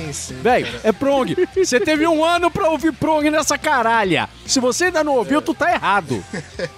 Tu já tá, errado, tu já tá ouvindo esse programa errado. Pois é, cara, é foda, né? E, e assim, eu não tô muito me apegando por ano, eu tô até buscando aqui a sequência de lançamento de álbuns, eu tô buscando aqui, porque, porra, cara, é uma porrada por ano, né? O, É uma porrada por ano, velho. Antes disso, a gente teve o X No Absolutes. Isso. P- Ponto, a gente já falou pra caralho dele. Antes disso, aquele de cover, Songs from the Back Hole. Olha aí, faz a conta. Se você já ouviu o Prong, você sabe do que, que eu tô E falando. ele teve aquele ao Ó, vivo em estúdio que tu falou que é ótimo também, é como se fosse uma coletânea pra mim. Isso, Unleashed in the West, cara, do caralho, no mesmo ano. Antes disso, Running Lives, Carving to Stone, Power of Damage. Ué, mas, velho, eu já cheguei em 2007 aqui, cara, e é só uma porrada atrás da outra. E, véi, tá tudo no mesmo nível. É, que mais de 30 anos de carreira, velho, sabe? Então. E tá tudo no mesmo nível. Tudo e nivelado tá tudo no muito alto. foda, tá todo puta que pariu, sabe? O, o botão do volume tá no 11, velho. Caralho, esse álbum. O, o Prong é uma das bandas da- das antigas que eu gosto aí. Porque assim, te- eu tenho algumas bandinhas do coração, né? E tipo, dentro dessa área do metal em que. Toda, a gente ouvia, não sei, o Walk lá no Rio, né? Na época que ele morava no Rio. Mas aqui em São Paulo, pelo menos, quando a gente falava de Megadeth, eh, Metallica, era impossível a gente não falar de Exodus, Testament, Creator. É, Sim, o sim, Prong sim. e tal. Então, pra mim, eles estão sempre dentro dessa turminha. E que felicidade eu tenho, cara, de todo ano ter uma porrada boa dessa na orelha, velho, do Prong, sabe? É uma coisa que me alegra demais, velho. Já comprei o CD, a mídia física tá vindo aqui pra minha estante, cara. De tão fã que eu sou do Prong. Merece, merece, merece, merece. Parabéns. Nota 11, é igual o volume do, do, do, do- do som, cara. O volume vai de 0 a 10, os filhos da puta colocam um 11. Eu vou falar aqui de uma banda de punk rock canadense que eu não conhecia. Esse ano foi um ano que eu parei um pouquinho pra, pra ouvir punk, que foi um estilo que eu, que eu sempre tive um pouquinho de preconceito, talvez. Não o sei. cara ouvindo Prog Ultimate nas alturas, agora o cara vai pro punk rock, as extremidades. Não, não. O cara veio Cara, do shoegaze. O cara me, me, me ofereceu um shoegaze ainda agora. e agora vem falar de. E agora vem falar de punk na minha cara. Punk rock a canadense, de falar de punk na minha força. Não, não, mas deixa, deixa eu explicar, porque isso faz sentido. Porque esse punk é quase um punk progressivo, porque é um punk hardcore. Eu não sei Tá explicar, eu só que Léo? o instrumental, o instrumental, deixa eu explicar, porque o instrumental dessa banda não é o instrumental que você vê em punk comum, sabe? Eles trabalham com compassos quebrados em punk. Eu tá falando do Propaganda.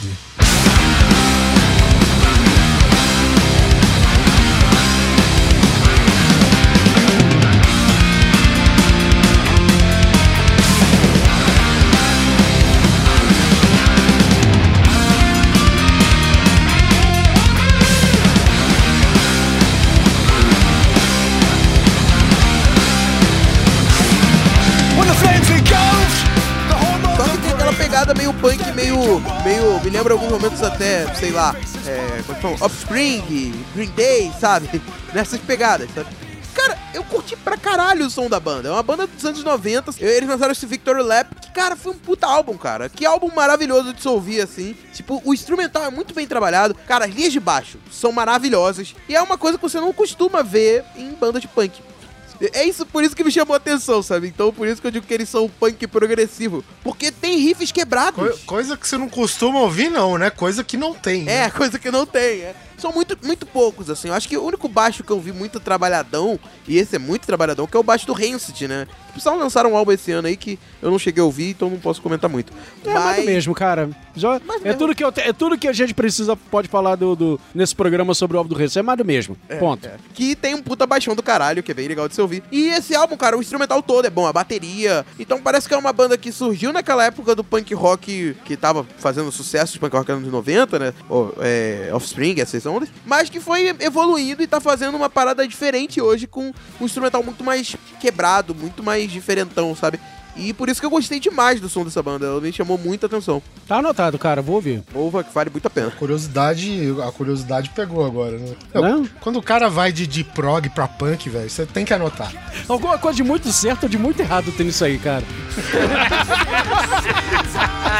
Tem nessa banda.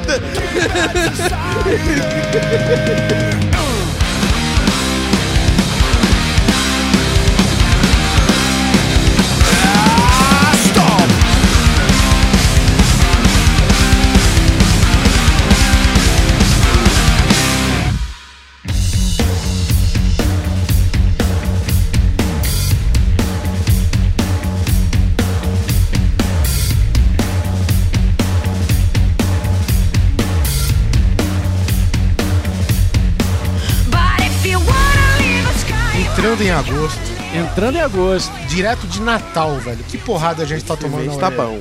Direto de Natal, com uma estadia assim de, de vários meses nos Estados Unidos, se não me Sim, engano. sim. Lá pra dentro dos interior lá de Nashville, sei lá, não me lembro agora qual foi o estado, qual foi a cidade que eles se meteram, mas é lá pro, pros estados republicanos, Sim, né? Eles fizeram um crowdfunding no Kikante, alguma coisa assim, e, e meio que nesse crowdfunding os caras conseguiram toda a verba pra produzir o álbum novo, que eu, o que o Ok Tok vai falar agora. Exatamente.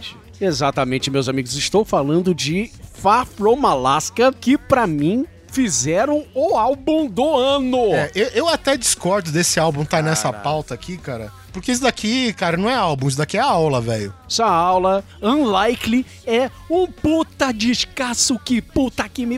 Olha, assim, eu sonhava, desde os anos 80, quando eu era moleque, eu sonhava em ouvir uma banda brasileira suando desse jeito. E Far From Alaska finalmente conseguiu trazer, assim, uma porrada na cara, assim, muito divertida, sem... sem... Divertido. É essa a palavra que define, divertido, cara. Divertido, cara, é divertido. Veja bem, é o tipo de porrada, não é porrada violenta igual o Prong que a gente falou ainda agora, ou aquela porrada é, é, é heavy metal virtuoso, tipo Pain of Salvation, Adrenaline Mob, etc. Não, é uma parada. é, tem umas linhas muito retas, até um pouco simples, bem simplista, mas assim, cara, com um sonsaço, com uma energia. Eu vi o show do Far From Alaska ano passado, né, em 2017, é um dos shows mais divertidos que eu assisti durante o em todo o ano. E olha que eu fui em show pra caralho em 2017, assim, de tudo de banda nacional, banda brasileira, alternativa, underground, etc. Que delícia é Far From Alaska, esse disco Unlikely, tanto ao vivo quanto no estúdio, assim, esse álbum está primoroso. Energia, qualidade da gravação, olha, sabe, a música muito, muito legal, é, é, tudo na dosagem certa, assim, sabe, no, no- no nível certinho. Quanto mais esquisito, melhor. Os caras fazem uns experimentos com aquelas parafernália eletrônica deles, velho. E Ah, do é caralho. do caralho, velho. Que Eles fazem umas guitarras slides, assim, a menina lá que faz a, a raposinha lá, ela faz uma guitarra slide que fica do caralho. ela toca com a guitarra deitada. É, né? ela põe a guitarra na horizontal, pega aquele tipo uma dedeira assim, Sim, sabe? E fica do caralho, fica parecendo aquelas slide guitar do, do- de, de country. É o estilo, né? O bottleneck que os caras falam, né? Bora, né? Que Exatamente. fazia antigamente exatamente. com o gargalo da garrafa de, de bebida, né? De whisky, sei lá e tal. Hoje eles fazem com uma, Isso, uma- exatamente. um, ded- um dedal de metal, né? dedal de metal ali, cara, e é do caralho que eles fazem. A, a guitarra é do caralho, assim, a- sabe? Tem um peso, tem, tem peso, sabe? Você sente. Você sente o peso nas costas, assim, ouvindo esse álbum. Sim, o vocal da Emily tá de arregaçar também, cara. Que... É, a menina, a menina grita, cara. Eu, eu tô com medo dela ter um câncer de garganta quando chegar aos 40 anos, do jeito que essa menina grita, porra. E é engraçado, né, cara, que tipo, eu gosto assim de música mais que tenha tem mais velocidade e tal, cara. E esse álbum do Far From Alaska, principalmente as últimas, né, que ah, vai tendo uma cadência mais menos acelerada e tal, e fica melhor o álbum, cara, né? Eles têm É porque o que eles não têm de velocidade, eles têm de peso. Pois é, cara, eu, eu não sei se é isso, cara. Em um álbum todo conceitual, cada, cada música do álbum tem o nome de um animal, a não ser da pizza, que é uma música totalmente zoeira e divertida, que a gente tá falando aqui. É, muito foda, muito foda, muito, foda. né, cara? Cara, a Emily Barreto, cara, que, que mulher, que mulher, cara. Essa mulher canta demais, cara. Mas canta demais. Eu, eu, eu sou muito fã dela. Esse álbum tá do caralho. O rock nacional tá voltando num nível absurdo. Muito assim, alto, cara. tudo, tá assim, tá alto mídia. demais o nível, Tá. cara. A gente tá falando. Tá muito hoje bom. a gente falou de Eagle Kill Talent e, e de Far From Alaska, cara. Que é banda, é. assim, sem querer desmerecer jamais as bandas nacional, mas que a gente costumava falar de nível internacional, velho. Essa é Exatamente. aqui. E daqui a pouco eu vou puxar uma outra também aí. O que mais que a gente tem em agosto? Agosto, Ok Tok tem uma banda que você não gostou, uma banda das que já tá na, na, na estrada aí faz um tempo. Queens of the Stone Age. Vou te dizer que Villains foi a decepção do ano para mim. Aliás, uma das duas grandes decepções do ano, que por acaso vem aí agora em 2018. As duas. Ah, né? Mas vamos falar do Queens primeiro. Assim, Queens of the Stone Age é, é o tipo de banda que nunca. Eu, eu não, não sou fã, oh meu Deus, Queens é foda, blá blá blá. blá. No começo eu não gostava, aprendi a gostar, fui gostando, ouvindo os discos, mas nunca passou assim do, do tipo, ah, a banda é legal, né? Sim. Pra mim é uma banda legal. Cara, né? é a banda de um fundador de um estilo, né, cara? A gente tem que falar, né? Exatamente, exatamente, né? Que um estilo que por acaso é um estilo que eu gosto pra caralho, mas essa banda que, que vamos dizer é uma tipo uma pedra fundamental desse estilo nunca me pegou muito. Legal, é divertido. Songs from the Death é muito legal. Ah, ah, tudo bem, tem gente que vai me bater agora porque todo mundo adora esse disco, põe no altar, mas pra mim ele é muito legal e não passa disso. Mas o Villains, cara, sabe aquele disquinho assim que vai. Show me what you got, dando uma de Rick and Morty agora. Show me what you got. A, gente, a Terra estaria fodida se dependesse desse álbum aí. Exatamente, velho. Eu, eu dei uma de cabeção espacial, show me what you got, e não me deu nada. Desclassified. E, sabe, né? É isso aí. Pra mim, eu, eu não vou dizer que eu não gostei. Eu faria o- ok.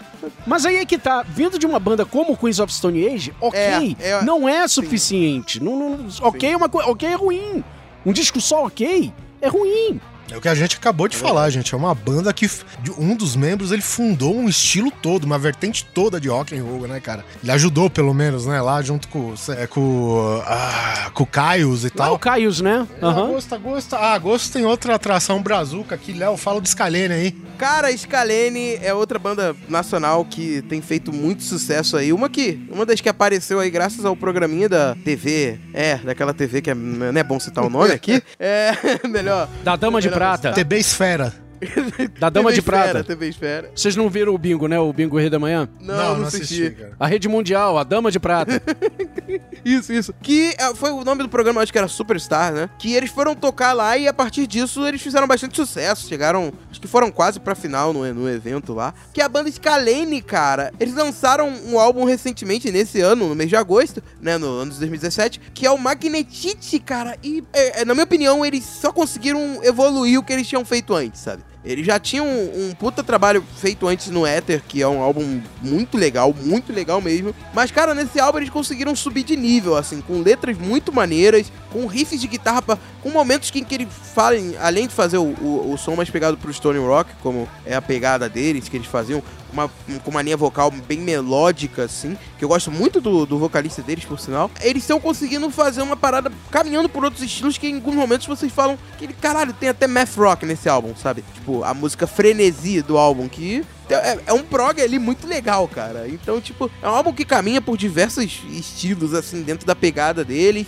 Com letras muito boas, eu gosto bastante das letras desse álbum, bem, bem críticas até. A, a música tema no álbum, o single do álbum é a, o- a Distopia, é o nome da música. E que é uma música foda, assim, muito legal. Tem a, a voz, as melodias são muito legais. As linhas de baixo, cara. Ba o baixo desse álbum tá maravilhoso, assim. É um álbum fantástico, provando aí que o, o rock nacional tá voltando com tudo. Teve recentemente, teve finalzinho de dezembro, eu não consegui ir, infelizmente, porque eu tive problemas, mas teve um show juntando os dois melhores álbuns do rock nacional, que foi Scalene com Far From Alaska, aqui no Rio, no Circo Voador, tá ligado? Então, eles vira e mexe estão tocando juntos por aí, e são duas bandas fodas. Se, se você tiver uma oportunidade de ir num show desse, não faça como eu, e vá, sabe? Porque eu dei muito mole de É, ir, tem, tem aí, pra, pra quem não, não, não conhece muito e tal, tem uma música deles junto com Far From Alaska que chama Relentless Game, que é uma música animal também, Sim, cara. é verdade. Tá aí no YouTube pra todo mundo ver aí no canal deles aí. Cara, é uma banda muito legal, cara. Scalene é uma banda que fez um puta show no Rock in Rio esse ano, que eu fiquei muito contente de ver eles lá, sabe? Botaram uma banda como eles pra representar o rock nacional atual, né? Porque é sempre mesmas bandas do Rock in Rio, né? Sempre Titãs, é sempre coisas lá do, do, do passado que abre o, o rock nacional lá no palco mundo, mas... Não, né? Eles fizeram um puta show abrindo o palco mundo e foi muito foda. Valeu a pena pra caralho. Um outro álbum em agosto, só pra encerrar isso aqui, que é um dos meus maiores ídolos na questão musical, que é de um moço chamado Steven Wilson. Vocalista e criador da banda, é, vocalista guitarrista, multi-instrumentista, produtor e... é, O Steven Wilson, que, é- que ele era vocalista da banda Porcupine Tree, que é uma das maiores bandas de metal progressivo que tem por aí. Ele lançou um álbum esse ano chamado To The Bone, Que álbum maravilhoso, cara. Ele, ele nesse álbum, ele tem essas pegadas de rock progressivo e tal. Na carreira com o Porcupine Tree, ele fazia parada com coisas mais riffs pesados, mais músicas pesadas mesmo, né? Com essa característica mais progressiva. É, mas com a carreira solo dele, ele voltou muito pro rock progressivo anos 70, né? E nesse álbum, To The Bone, ele tentou fazer uma parada mais focada porque, pelo que o Peter Gabriel fazia nos anos 80, sabe? Nessas ondas mais um pop rock com uma pegada de progressivo. O cara fez um puta álbum com canções maravilhosas, assim. Tem umas músicas que são lindas, assim, como a, a Pariah, que é linda, é uma canção. Eu, eu não sou muito de baladas, eu não gosto de baladas, mas essa balada, cara, é uma balada que fica, eu fico cantando ela na rua direto. Tem The Same As I As Before nesse álbum, e tem as músicas mais progressivas também, que é uma música de 9 minutos e tal. Cara, foi um dos meus álbuns favoritos do ano. O Steven Wilson, por sinal, vai estar aqui em 2018, fazendo show, acho que lá pra março, em 2018. Então, cara, é um puta membro aí, um puta artista, um dos meus maiores ídolos da música. E Steven Wilson é um. que Ele é mixador porque ele faz remix de vários álbuns por aí, né? Ele pega, tipo, álbuns antigos do progressivo, ele vai remixando tudo, vai remasterizando tudo e tal. É muito legal o que ele faz e, porra, esse álbum tá muito bom, mega indico. Ah, setembro, pra não falar, pra não dizer que passou em branco começando assim, né? É, a gente também teve a chegada do álbum aí de uma banda que já tava prometendo o álbum faz um tempo, que é o Prophets of Rage, né? Sim, é verdade. Que, né, que é A super banda do momento, né? Isso, a super banda do momento. Quem, quem que é o cara do Public Enemy, né? O D-Rock, não lembro o nome dele. É, enfim, ele tá na frente dos vocais do praticamente da cozinha inteira do Rage Against the Machine e por consequência do Audioslave, né? Então, é, é um som interessante, não vou falar Ou seja, eu- a substituição do Chris Cornell, né? É, porra, mas é, é, a su- a substituição que muda tudo, né? Então, é. Não, não é a primeira vez que essa banda faz isso. e não vai ser a última pelo jeito. É. Mas em setembro também, ó, que tem uma banda que, assim, eu considero clássica, né? Principalmente que é uma, é uma banda que tem uma representatividade grande na área do rock and roll, né? A gente tem a galera do Living Color, né, velho? Que tava voltando com álbum novo aí. Porra, cara, assim, em uma palavra, finalmente. Finalmente, é verdade. finalmente um bom disco do Living Color desde que eles voltaram. Eu quero lembrar que a banda encerrou atividades na década de 90, depois que eles lançaram o Stain. Eles voltaram com o The Chain the Doorway nos anos 2000. Alguns anos depois eles fizeram o Kaleidoscope e esses dois discos são bem fraquinhos, cara. Estavam bem aquém do, do, do Living Color que a gente conheceu lá na época do Time's Up, Time's Up. na época do Bisco, da época do, do, do Vivid. Puta que pariu, que sonsaço que era. É Elvis is Dead e, e Type, minhas favoritas. Elvis is Dead, Type, puta, Time's Up, a própria faixa título é uma loucura aquilo lá. Quando eles voltaram lançando esses dois álbuns, eu digo, cara, assim, tá ruim, tá ruim, tá feio, sabe? Se é pra voltar desse jeito, cara, não volta, pelo amor de Deus. Mas aí eles lançaram esse Shade em 2017. Finalmente um puta disco, assim, com eles agora, sabe? Mais velho, maduros e, experientes. Ainda é um som completamente diferente daquele do Time's Up. Se você espera um Living Color do Vivid, um Living Color do Time's Up, etc., esquece. Eles estão mais retos, sem muita firula, ah, mais pesados, né? Mas, cara, que sonzeira porrada nas ideias que eles estão dando aqui pra gente. Acho que ele, todos esses, esses dois discos anteriores foram um aquecimento pra chegar nisso aqui. E valeu muito a pena. Então, se você tá com saudade de Living Color, pega a partir daqui. E vai embora, diversão garantida. E eu recomendo também, gostei muito desse álbum, cara. Eu fui, eu fui surpreendido pelo Spotify, né? Porque eu nem sabia que o Living Color tava pra lançar álbum novo. É, setembro a gente teve The National aí, indicado pro Léo. Cara, The Nationals é uma banda lá pro, pro início dos anos 2000, né? Que fazia um som meio. meio pegado até pro New Wave, né? Tipo, é um, é um post é um post rock, um indie rock com um pouco de new wave ali. E cara, eles lançaram um puta álbum assim, nessa pegada que eu gosto que eu já falei aqui, que é a pe- pegada mais lenta e mais viajada com som com bastante efeito, rock alternativo, pós-punk, sabe? É, eles são meio que considerado o gênero pós-punk revival, né? Que eles meio que reviveram esse pós-punk que a gente tinha lá nos anos 80 e tal. Então, cara, o som da banda tá muito legal, o álbum tá bem bacana, bem bacana. Ele tem até músicas mais, lembrando aquele pop-punk mais lento, até aquelas pegadas até um pouco mais dançantes, viajadas, né? A música Day I Die é uma música maravilhosa, assim, que dá pra você viajar muito bem nela. Falando um pouco das mais lentas, né? A música Nobody Else Will Be There, que é outra música fantástica, que é a música que abre o álbum. Cara, o álbum tá muito legal, The Nationals me, me surpreendeu com esse álbum. Eu não esperava que fosse vir um álbum tão, tão legal assim. E foi um dos álbuns que eu mais gostei desse ano. E por incrível que pareça, eu nessa pegada mais viajada que tô nesse ano. Então, indico pra caralho vocês ouvirem esse álbum. E teve um outro que eu quero citar rapidinho, bem rapidinho mesmo, que é o álbum do The Killers. Que eles também fizeram um álbum nessa pegada também, nessa. Só que eles são um pouco mais. Eles não tem tanto do, do New Wave, assim, eles são mais indie mesmo, né? Nessa pegada. E tá bem legal também, né, né, mesmo, nessa mesma onda, dois álbuns que eu ouvi seguidos, um do outro, assim, um embaixo do outro, nesse, nesse mês de setembro, e foi.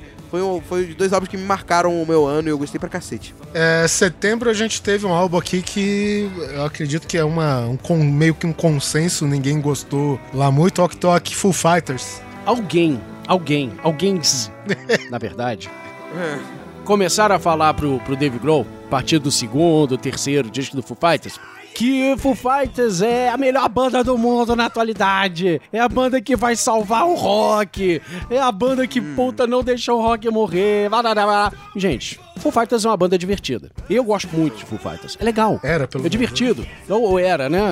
Eu, eu tô. Quer dizer- eu ainda tô, eu ainda tô com a, ainda tô com a minha visão de Foo Fighters ainda focada lá naqueles, naqueles primeiros álbuns, até o One by One ali, mais ou É, menos. é porque a gente sabe? fala assim, mas na verdade, tipo, independente de lançar álbum bom ou ruim, quando tem show, né, e se o cara é fã, ele sempre vai estar lá, né? Porque com Vai, certeza tá o, lá, o gente repertório antigo né? tá lá ainda, né? velho? Ah, com certeza, com certeza. Então, assim, não é uma banda de todo ruim. É uma banda legal, uma banda divertida, bacana, sabe? É legal bater a cabeça com Monkey Wench, sabe? Com, com All My Life, etc. É legal. Mas não passa disso. O problema é que nego começou a falar isso, gritar tanto no ouvido do Dave Grohl, que ele passou a acreditar. Aí fudeu.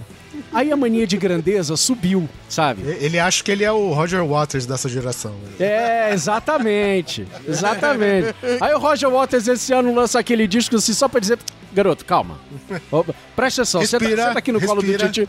É, senta aqui no colo do Titi que eu vou, vou, vou te ensinar como é que faz, entendeu? Mas até lá, o Dave Grohl resolveu assim, vai, eu vou gravar um álbum, uma música em cada estúdio do mundo, influências do... E saiu o Sonic Highways, que já foi um tiro no pé. Eu acho que ninguém falou pra ele que o Sonic Highways é ruim. Não, na verdade falou, porque ele já até se desculpou publicamente pelo disco. Mas ele seguiu a mesma linha, caralho! Ele conseguiu fazer um disco pior. Sabe, sabe que eu Sabe, fico eu-? Eu, eu tava ouvindo ele esses dias. É, ma- mais porque tu colocou aqui, porque eu, eu não sou muito fã de, de Full Fighters, mas ah, tipo os hits eu gosto ainda. E aí, Uhum. a- uma das músicas que eu gostei do Concrete Gold, né, que é esse álbum que a gente tá falando agora, é a faixa, acho que é a faixa 5, é Lá de Dá, que chama. Que É é uma música que tem uma pegada boa, cara, mas a produção é uma merda. Então, produção assim, propositalmente, propositalmente, a música é toda chiadenta, é um ruído do caralho, é proposital, é, é- é produzido pra ser assim. Sim, ele achou que aquilo ficaria legal. Pois é. E aí, a música é bacana, mas olha só, como que eu vou ouvir essa porra agora?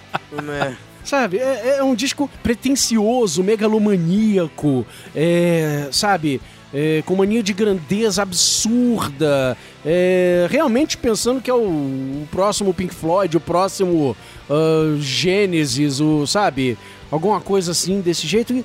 Não, eles são só uma banda de rock divertida, sabe? Enfim, subiu muito a cabeça e ainda desde o do, do- desde o Sonic Highways assim, o Foo Fighters tá, tá com a cabeça muito nas nuvens e até agora não desceu. O Concrete and Gold só mostra que ele tá viajando cada vez mais.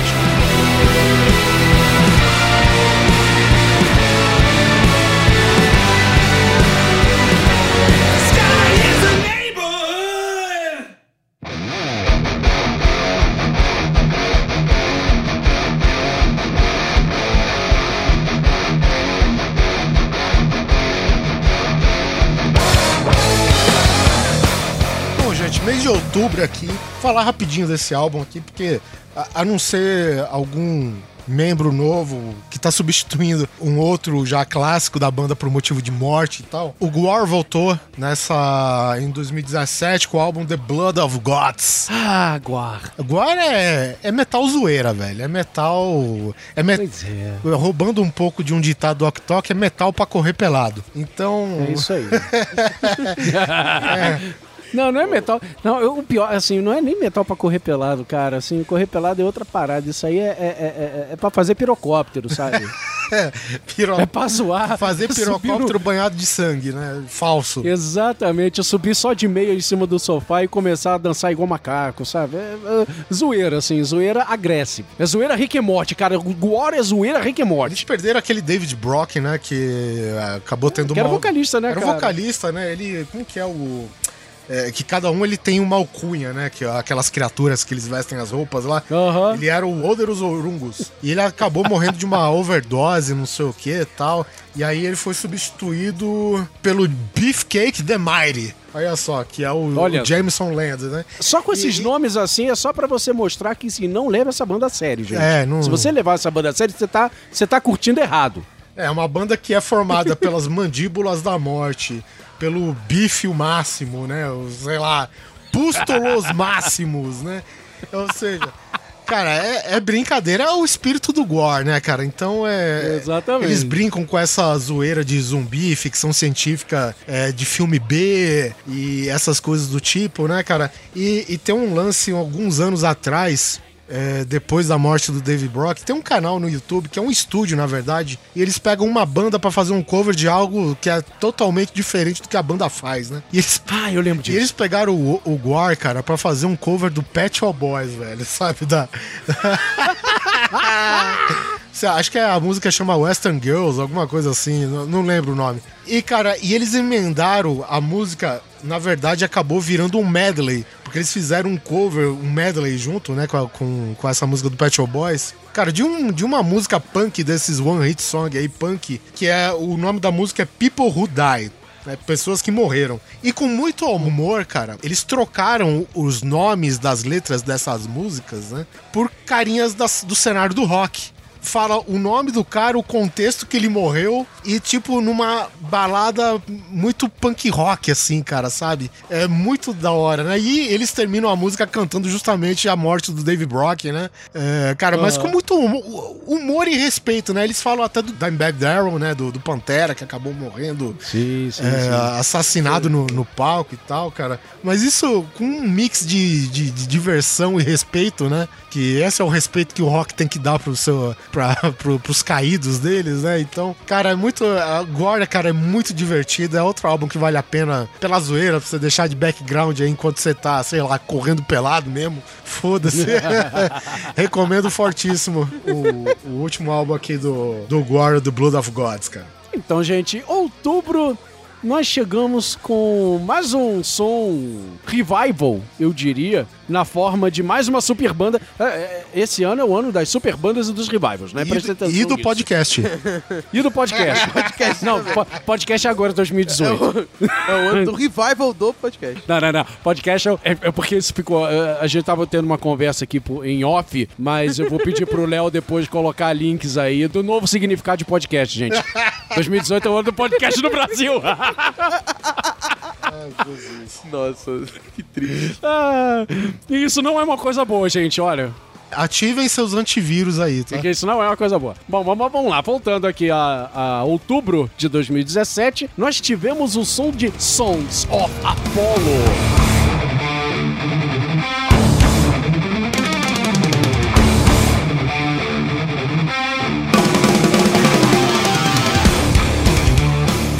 Uma super, hiper, ultra banda formada por músicos fodões que lançou o seu primeiro disco, o seu primeiro registro, que se chama Psychotic Symphony. Hahaha. É, Essas bandas têm, têm sempre os nomes, né, fodões, assim, grandes, né, de, de nome de banda, nome de música, nome de álbum, assim, né? Mas essa banda, formada por músicos de alto garbo e elegância, alta estirpe, alto pedigree, começando pelo maior arroz de festa da atualidade, o Mike Portnoy, na bateria, claro. Filha da puta, depois que saiu do Dream Theater não para em lugar nenhum, Se né? você falar o nome dele três vezes, ele aparece aqui gravando com a gente.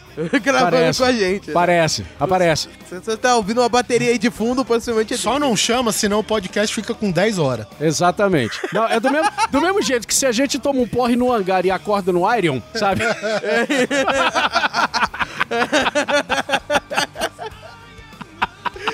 É verdade, né? verdade. Enfim, Mike Portnoy mais uma vez fazendo um, um quarto, quinto do centésimo projeto paralelo, ao lado do cara que eu acho que agora casou com ele, né? Que é o Billy Sheehan no baixo, que depois que ele fez o Winery Dogs eles não se desgrudam mais, né? Acho que ele achou o baixista da vida dele. O Winery Dogs, você foi num show aí, não? Eles passaram por Eu aqui. fui, do- foi do caralho, 2016, ali no Carioca Clube, aqui no, no Butantã, foi do caralho, puta showzaço. Era ele, o, o Portnoy, o Billy Sheehan e o Rich Kotzen na guitarra e voz, do caralho. Temos um caso antigo do Portnoy que ele trouxe aqui, que ele reviveu, que é o Derek Sherenian, que já foi do Dream Theater também, tocou em um álbum do Dream Theater, ele já tocou em várias outras bandas, já tocou com o Malmsteen, já tocou no Black Country Communion, enfim, já tocou uma Dono porrada do de gente. Planet X, né, também. Planet X, é verdade, ele tocou no Planet X também. Na guitarra nós temos um outro arroz de festa, não é tão grande quanto o Portnoy, mas é um outro cara que também tá em todas, que é o Bubblefoot, Ron Bubblefoot Tal. O cara tem uma puta, tinha uma puta carreira solo, ainda tem uma puta carreira solo, mas ele ficou mais conhecido por entrar naquela formação estranha do Guns N' Roses, né? Ele foi o Slash daquela segunda formação.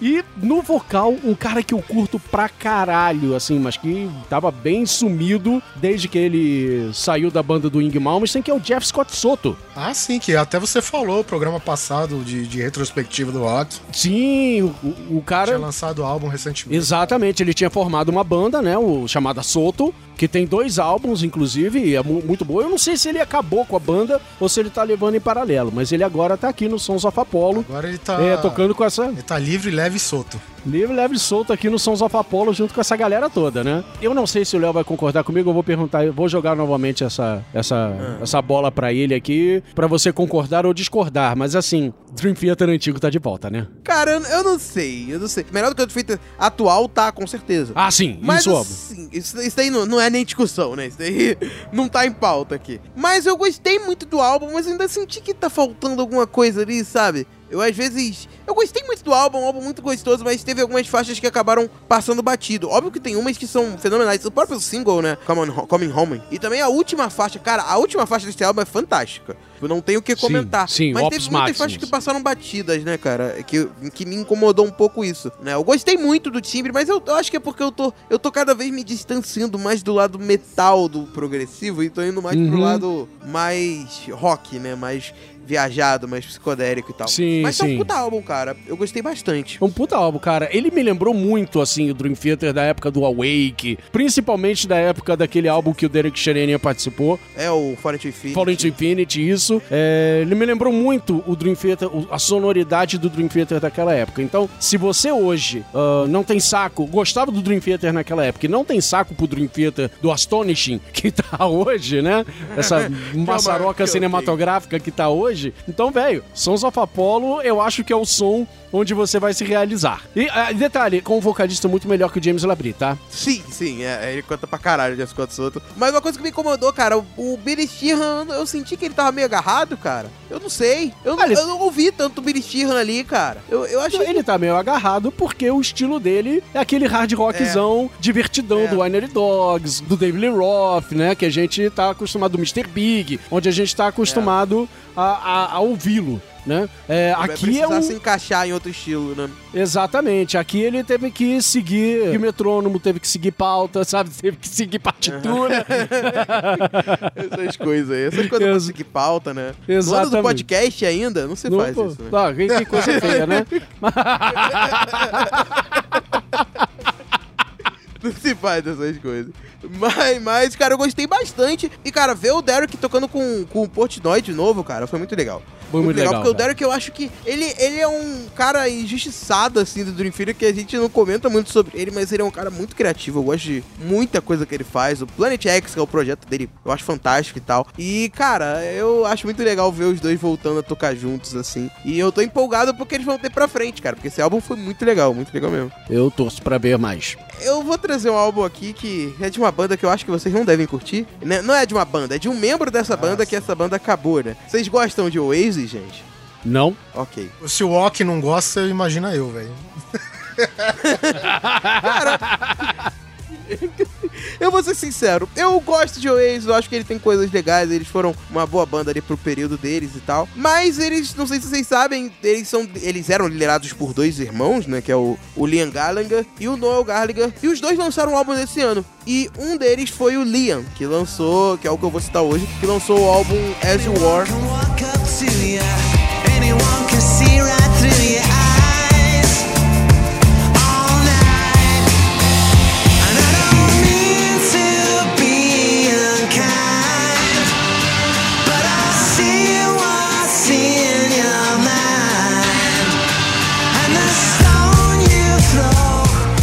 Mais do mesmo, sabe? É um álbum que tem músicas muito mais ou menos, mas porque o cara se esforçou muito pra fazer esse mais ou menos, sabe? Ele tava muito tempo sem fazer nada, ele até tentou ter uma banda aí que eu esqueci o nome agora, que não deu certo, não rolou. Claro, o Flying High Circles, um negócio desse. Isso, é alguma parada assim. É alguma parada assim. Que acabou que não deu certo. Aí ele voltou, tentou mandar o, fazer o álbum solo dele. Só que esse álbum solo do Liam não tem nada que é composto por ele em si, sabe? Ele praticamente tudo é composto dele com alguém. Ou seja, ele teve contatos, ele não teve composições, sabe? Então é um álbum que você vê que ele tenta copiar ali o que, que o Oasis era, com músicas bem quadradonas, mas no fim das contas ele não fala nada, sabe? Ele deve ter uma faixa ou outra legalzinha que tu fala, pô, isso aqui é maneiro, isso aqui tem uma melodia legal e tal. Mas tu parar pra ouvir o álbum inteiro é cansativo pra caralho e esse álbum foi muito fraco, assim. Muita gente considerou ótimo esse álbum como um dos melhores do ano e, meu Deus, não, gente, estão muito errados. não ouçam esse álbum que tá muito chato. Em compensação, no mês seguinte, né, a isso, só pra citar, como a gente falou do um irmão, a gente tem que falar, falou do irmão ruim, eu vou só citar o irmão bom, porque ele lançou um álbum muito legal, que é o Noel que lançou em novembro. O, o álbum que ele lançou é o Who Built the Moon, que tá muito legal, cara. Que álbum maneiro. Ele tá saindo pra uma parada mais experimental do que ele fazia no Oasis. Isso é muito legal, né? Porque o Oasis era um bagulho muito quadradão, muito mídia, né, cara? E, mas apesar de eu achar que tem coisas legais nesse, nessa parada midiática que o Oasis era. Mas eu, eu gostei muito desse álbum. Ele passa por um- umas coisas até meio jazz viajadas, assim, nesse álbum. É bem legal, cara.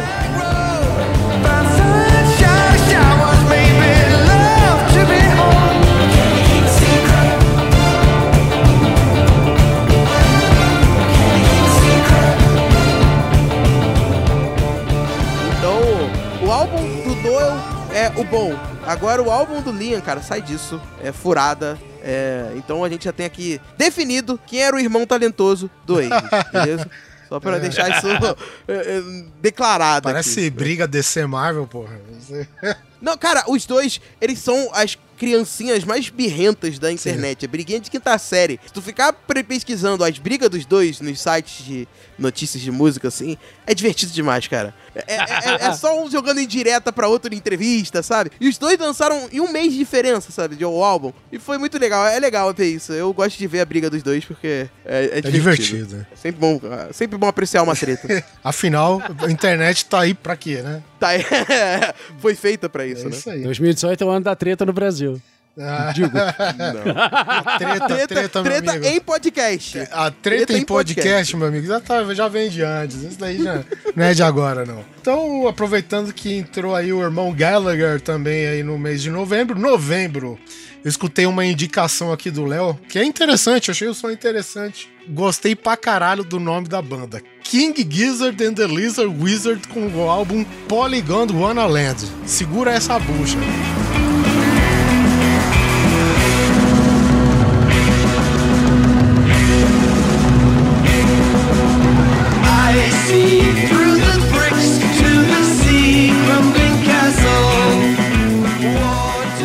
Desse álbum. Cara, que álbum legal, cara. Essa banda, ela é muito louca, é uma banda australiana, que ela fez a promessa no início do ano de e falou: "Vou lançar quatro álbuns esse ano".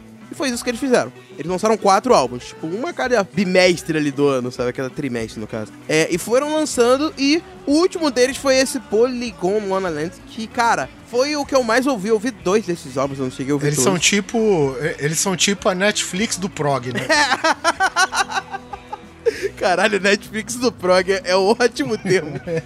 pra definir os cara, muito bom. Porque é isso, cara, eles fazem rock progressivo antigo, viajado, hoje em dia, sabe? E a faixa que tem o mesmo nome do álbum, você já consegue identificar muito isso. Eles fazem umas paradas que eu gosto muito de do, do que o progressivo fazia nessa pegada mais psicodélica, que é pegar um, um determinado riff ali e ficar se repetindo nisso, mas no meio das repetições ele vai acrescentando uma- umas coisas em tempos diferentes, deixando o som completamente viajado, sabe? E, e a cada momento vai mudando. E quando ele chega naquela repetição que tu acha que vai ficar enjoativa, ele consegue mudar de um jeito que muda tudo na tua cabeça, sabe? E, cara, esse álbum mostra perfeitamente isso. Ele começa já com uma faixa de 10 minutos, né? Que, ok, é progressivo, tem que ter Tem faixa que ter, grande. é. Mas depois ele vem com muitas faixas pequenininhas que você consegue ouvir mais tranquilamente e entender qual é a ideia do som deles, né? É, eu gostei demais desse álbum. Pra mim é uma, a maior revelação desse ano, porque eu não conhecia o som da banda. E eu indico vocês procurarem, né? Porque os caras fazerem um puta álbum desse e lançarem outros três no mesmo ano, eles devem ser muito doidos, assim. Me lembrou coisas como Gentle Giant, sabe? King Crimson, sim. sabe? Do,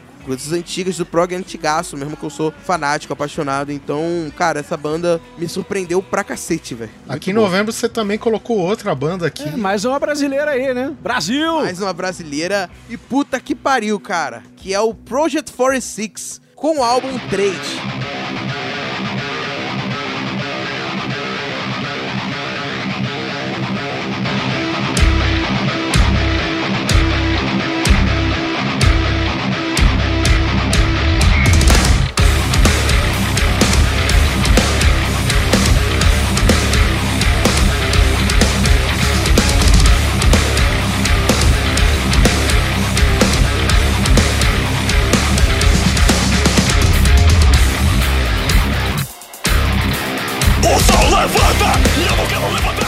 Deixa eu só fazer um parênteses aqui de jabá rápido. Eu tô tentando trazer o, Project, o Project 446 pra tocar no Toque Dependente, Olha tá? só. Em breve. Uou! Aguardem. Que Aguardem. isso, cara? Não, só, só, só, quero, só quero abrir esse jabá assim, sabe? O convite foi feito. Porra, Só digo isso, ponto. E você fala ah, isso logo agora que tu falou que provavelmente não vai ter mais ao vivo pra gente assistir? Lamento. Fiquei triste agora. Já conta- contamos essa história no finalzinho, né? Só, só quero jogar essa bomba assim pro Léo, assim. Tá aí no colo, presente pra você, toma. Caralho, agora, agora eu vou falar mais empolgado ainda. Que surpresa que eu tomei com esse álbum, cara. Eu não esperava, eu nunca tinha ouvido nada do- da banda, assim, eu só tinha ouvido falar dela, várias, gente, várias pessoas falando desse som, mas eu não sou nem muito fã de, da pegada que eles fazem, que é metalcore, né? Eu não sou tão fã, eu, eu gosto de alguns, mas eu escuto de vez em quando, sabe? E, cara, me mandaram pra ouvir esse álbum, eu vi que tinha saído ele, eu falei, vou ouvir essa porra.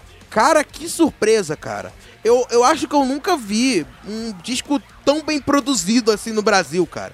Tipo, é, é muito bem produzido, é muito bem equalizado. As- os timbres das guitarras, você sente o peso da guitarra, sabe? Os riffs pesados de guitarra, possivelmente guitarra de sete cordas afinada em Lá, sabe? Caralho, é muito pesado. É muito pesado, muito bate-cabeça. E, porra, é metalcore de, de alta qualidade. E tem coisas que passam não só por metalcore, né? Eles passam muito também por próprio death metal. Eles caminham até. Tem muita coisa que me lembrou Metallica no, no- nas músicas deles, sabe? Sim, Aquele sim. baterista, cara, porra, o cara é animal, animal. Eu não conhecia ele, fui ver agora quem, quem é o cara que tá tocando bateria nessa banda e, porra, é monstruoso, cara. Ele faz umas paradas na bateria que, que não dá pra acreditar, né? E, é, cara, bate cabeça total. Bota esse álbum pra ouvir enquanto tô dirigindo, tá ligado? Enquanto tô no carro e fico batendo a cabeça com som alto. ser muito foda pra perigoso, velho. Muito sadio. Porra! É verdade, Tá é vendo? bom não, não falar isso aqui não, né? Senão você Tá não tá. O, o- o- número de acidentes automotivos no- em São Paulo aumentou para caralho. Não foi por causa do Dória que acabou com a lei, foi por causa do Léo, cara, que tá ouvindo o Project 46 no trânsito. Não, não, não me culpe. Calma, por causa do Project 46. Tá, eu tava ouvindo outra coisa e tava Não, de boa. nós da família tradicional brasileira vamos vetar esse Project 46 aí. Tem que acabar essa porra aí. Vamos aplicar uma moção no Senado. Tem que acabar essa bagunça aí. Não, não acabe com o Project Fix, cara. Eu paro de ouvir ele no carro. Mas, cara, muito boa a banda. Que surpresa maravilhosa poder conhecer o som desses caras e saber que tem metalcore fodaço sendo produzido aqui no Brasil, sabe? Isso é maravilhoso, cara. é- Esse é o ano do rock no Brasil. Vamos falar isso. Também é o ano do podcast. Tá certo.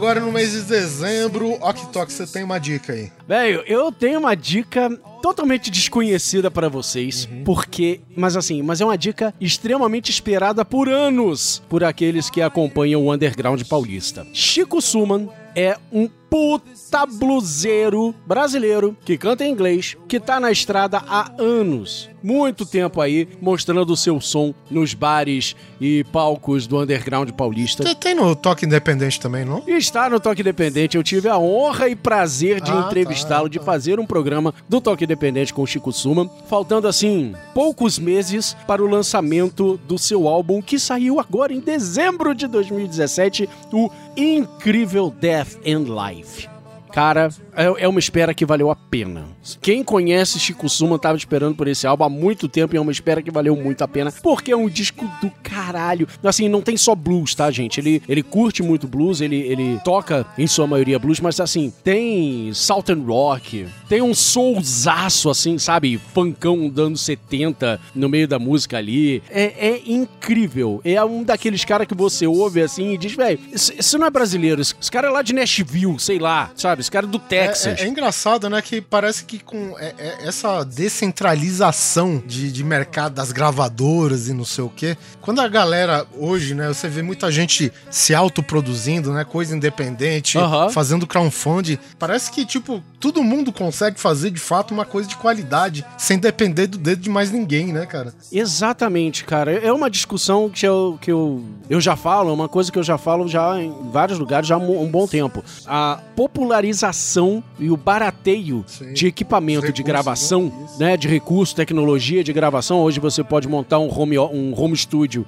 em casa com um valor não, não é ainda um valor assim, uma bala Juquinha uma mariola, mas tá muito mais barato do que você comprar esse equipamento nos anos 80, né? Então você é muito mais barato, muito mais acessível hoje. Então a galera grava muita coisa em casa, já consegue fazer uma puta pré-produção, sabe? Pra levar pra um estúdio bacana, etc. E não tem aquele olho da gravadora, é, que sempre, mais uma vez falando, tinha aquele olho comercial, né? Que só olha pra música é, é, como um comércio. Uma indústria e mesmo, eu né? bate exatamente como indústria, né? Bate o ouvido naquilo e diz: não, isso aqui não vai vender, então muda, vamos fazer assim, assim, assado, assado, né? E agora que não tem mais olhos de gravador, o artista faz simplesmente o que quiser, porque ele já sabe que não vai vender mesmo, né?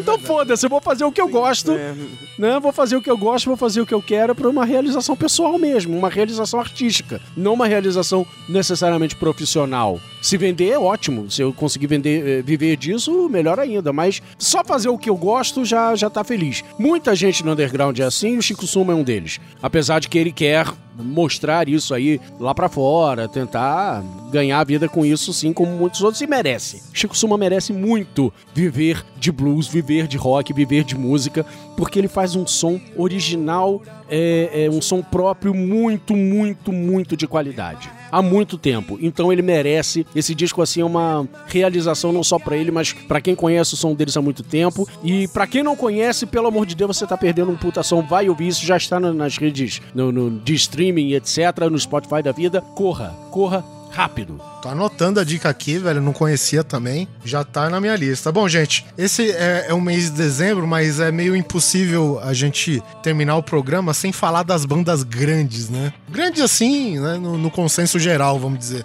Mas é, U2 acabou lançando o álbum bem aquilo ó, no começo de dezembro, que é o Songs of the Experience, é isso? É. É. Que na verdade o YouTube É. tá nessa levada já faz uns dois, três álbuns já, né? não é de agora. É. Isso é tudo que eu vou falar sobre YouTube. É. É, é. É assim, cara, é- eu já vou anexar aqui outro álbum que eu também não. De uma banda que eu gosto muito, mas que acabou não me agradando, que é o Deep Purple, né? Essa é uma banda que lançou mais pro meio do ano, é, mas deixei pra falar agora, que é o Infinite, né? E eu também, é, essas bandas, né, que tem esse peso de ser já considerado entidades do rock and roll, elas parecem que não tem mais o compromisso de fazer grandes clássicos, né? Então vamos aqui cumprir tabela assim, a minha visão, né? Eu, o, o Songs of Experience aqui do, do YouTube ainda tem algumas faixas legais, mas perto do que a banda já fez antes, eu acho que realmente ficou devendo um pouco aqui. é, eu, eu gosto bastante da Red Flag Day e tem a Summer of Love, que é uma balada, mas é bem bacana, é uma música que tem uma vibe legal, assim, alegre pra cima. Mas tanto o Infinity do Deep Purple como do YouTube, cara, eles infelizmente ficam nessa. eh, a gente vai termino aqui dizendo que ficam numa mesmice, né? Que já vem atrelado de, sei lá, dois, três álbuns aí. O de Purple mesmo, cara, pra mim, de Purple, eles pararam de fazer coisas interessantes, acho que em meados dos anos 90. Talvez digo com The Battle Rages On, não sei se o Walk Talk concorda comigo. E. Eu gosto do Brandon Não, Rage então, Zone. eu gosto pra caralho, mas eu digo Sim, que sim, sim, depois muito. disso eu não consegui tanto gostar do Deep Purple como gostava do, do Barrel Rage Zone pra trás, sabe? Ah, cara, eu gosto muito do Perpendicular, que veio depois, que, Ah, é veio, verdade, que marca a é entrada verdade. do. Esqueci o nome do Steve Morse, né, na banda. É, é bem legal. Mas depois, realmente, os álbuns que vieram de, de estúdio, que vieram depois, não tem nada assim muito marcante. São legais, sabe? É, são ok. É aquilo que eu tava falando do, do, do Queens of Stone Age, né? O Villains é um álbum ok. Pro Deep Purple, ele tá lançando vários álbuns ok desde então. Isso é muito perigoso. É, já vi, inclusive, o, o- entrevistas da banda falando que, cara, tá chegando a hora realmente da gente parar. Sei lá, não tá rendendo. Uma hora a gente, uma hora a gente fica Sim, é. pede mais pra segurar os instrumentos, né?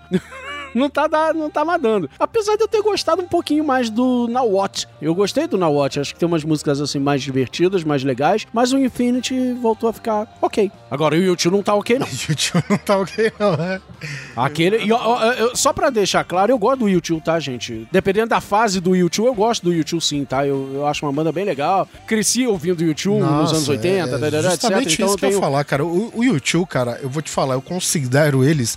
Eles estão no patamar de gênios, velho. Porque se você pegar isoladamente cada componente do YouTube, eles não fazem nada magistral. Cada um individualmente, cara, mas juntos. Eu tava vendo um documentário, acho que é do, da, do The Joshua Tree, né? Que é um aniversário de não sei quantos anos aí. Sim, E puta, 30 cara. anos. E você pega isoladamente, né? Que às vezes você não. O The Edge, por exemplo, ele é uma guitarra que, no auge do YouTube, ele é puramente uma guitarra, cara, pra fazer ambientação, velho. Não tem nada demais Exatamente. naquilo lá, cara, sabe? Mas tu vê junto, cara, sabe? É, é, obviamente que o Bono, Bono Vox, ele tem um pouco mais de louros, porque ele é, o, ele é o frontman, ele acaba recebendo mais destaque naturalmente. Mas é uma coisa que, tipo, Adam Clayton, The Edge, é, Larry Mullen, Larry Muller, né? é, assim, eles podem até ser muito mais do, do que eles mostram, né? Mas no YouTube, cara, eles não fazem nada demais, cara. Mas coletivamente, eles são muito bons, cara. Isso que é foda do YouTube, cara. Pois é, cara. Mas assim, eu concordo com tudo isso que você falou, mas os dois últimos álbuns deles têm sido pé no saco do caralho. Sim, isso é verdade. Eu gostei muito do No Line on the Horizon. Eu achei um disco diferente, estranho, e, as, e mas uma estranheza muito legal. Mas esses dois últimos, Songs of Innocence e Songs of Experience, É, realmente foi, foi, meio, foi meio down, assim. E, te- e lembrando que o YouTube, desde, sei lá, Zoropa, vem tentando coisa diferente, né? Vem, vem investindo em, Sim, em várias sim. coisas. Eles fizeram pop. desde o Cutting Baby, eu diria, sabe? Sim, sim, verdade, cara. É, por aí. Alguma, al- alguns, algumas coisas eles acertam, outras coisas não, e assim vamos levando. Pois é. Nesses dois últimos eles erraram feio, mas vamos levando. Tá certo, gente. Cara, esse encerrando aqui com o mês de dezembro, esse daqui foi o grande coisa de retrospectiva do rock, é retrospectiva em termos, né? O que a gente mais gostou, alguns destaques negativos pra não falar que, que a gente só falou de coisa boa, mas é, enfim, Léo, muito obrigado pela sua participação, cara. Deixa aqui seu jabá, seus programas, enfim. Então, eu que agradeço, muito obrigado pelo convite, cara. É sempre um prazer falar de música e aqui, principalmente.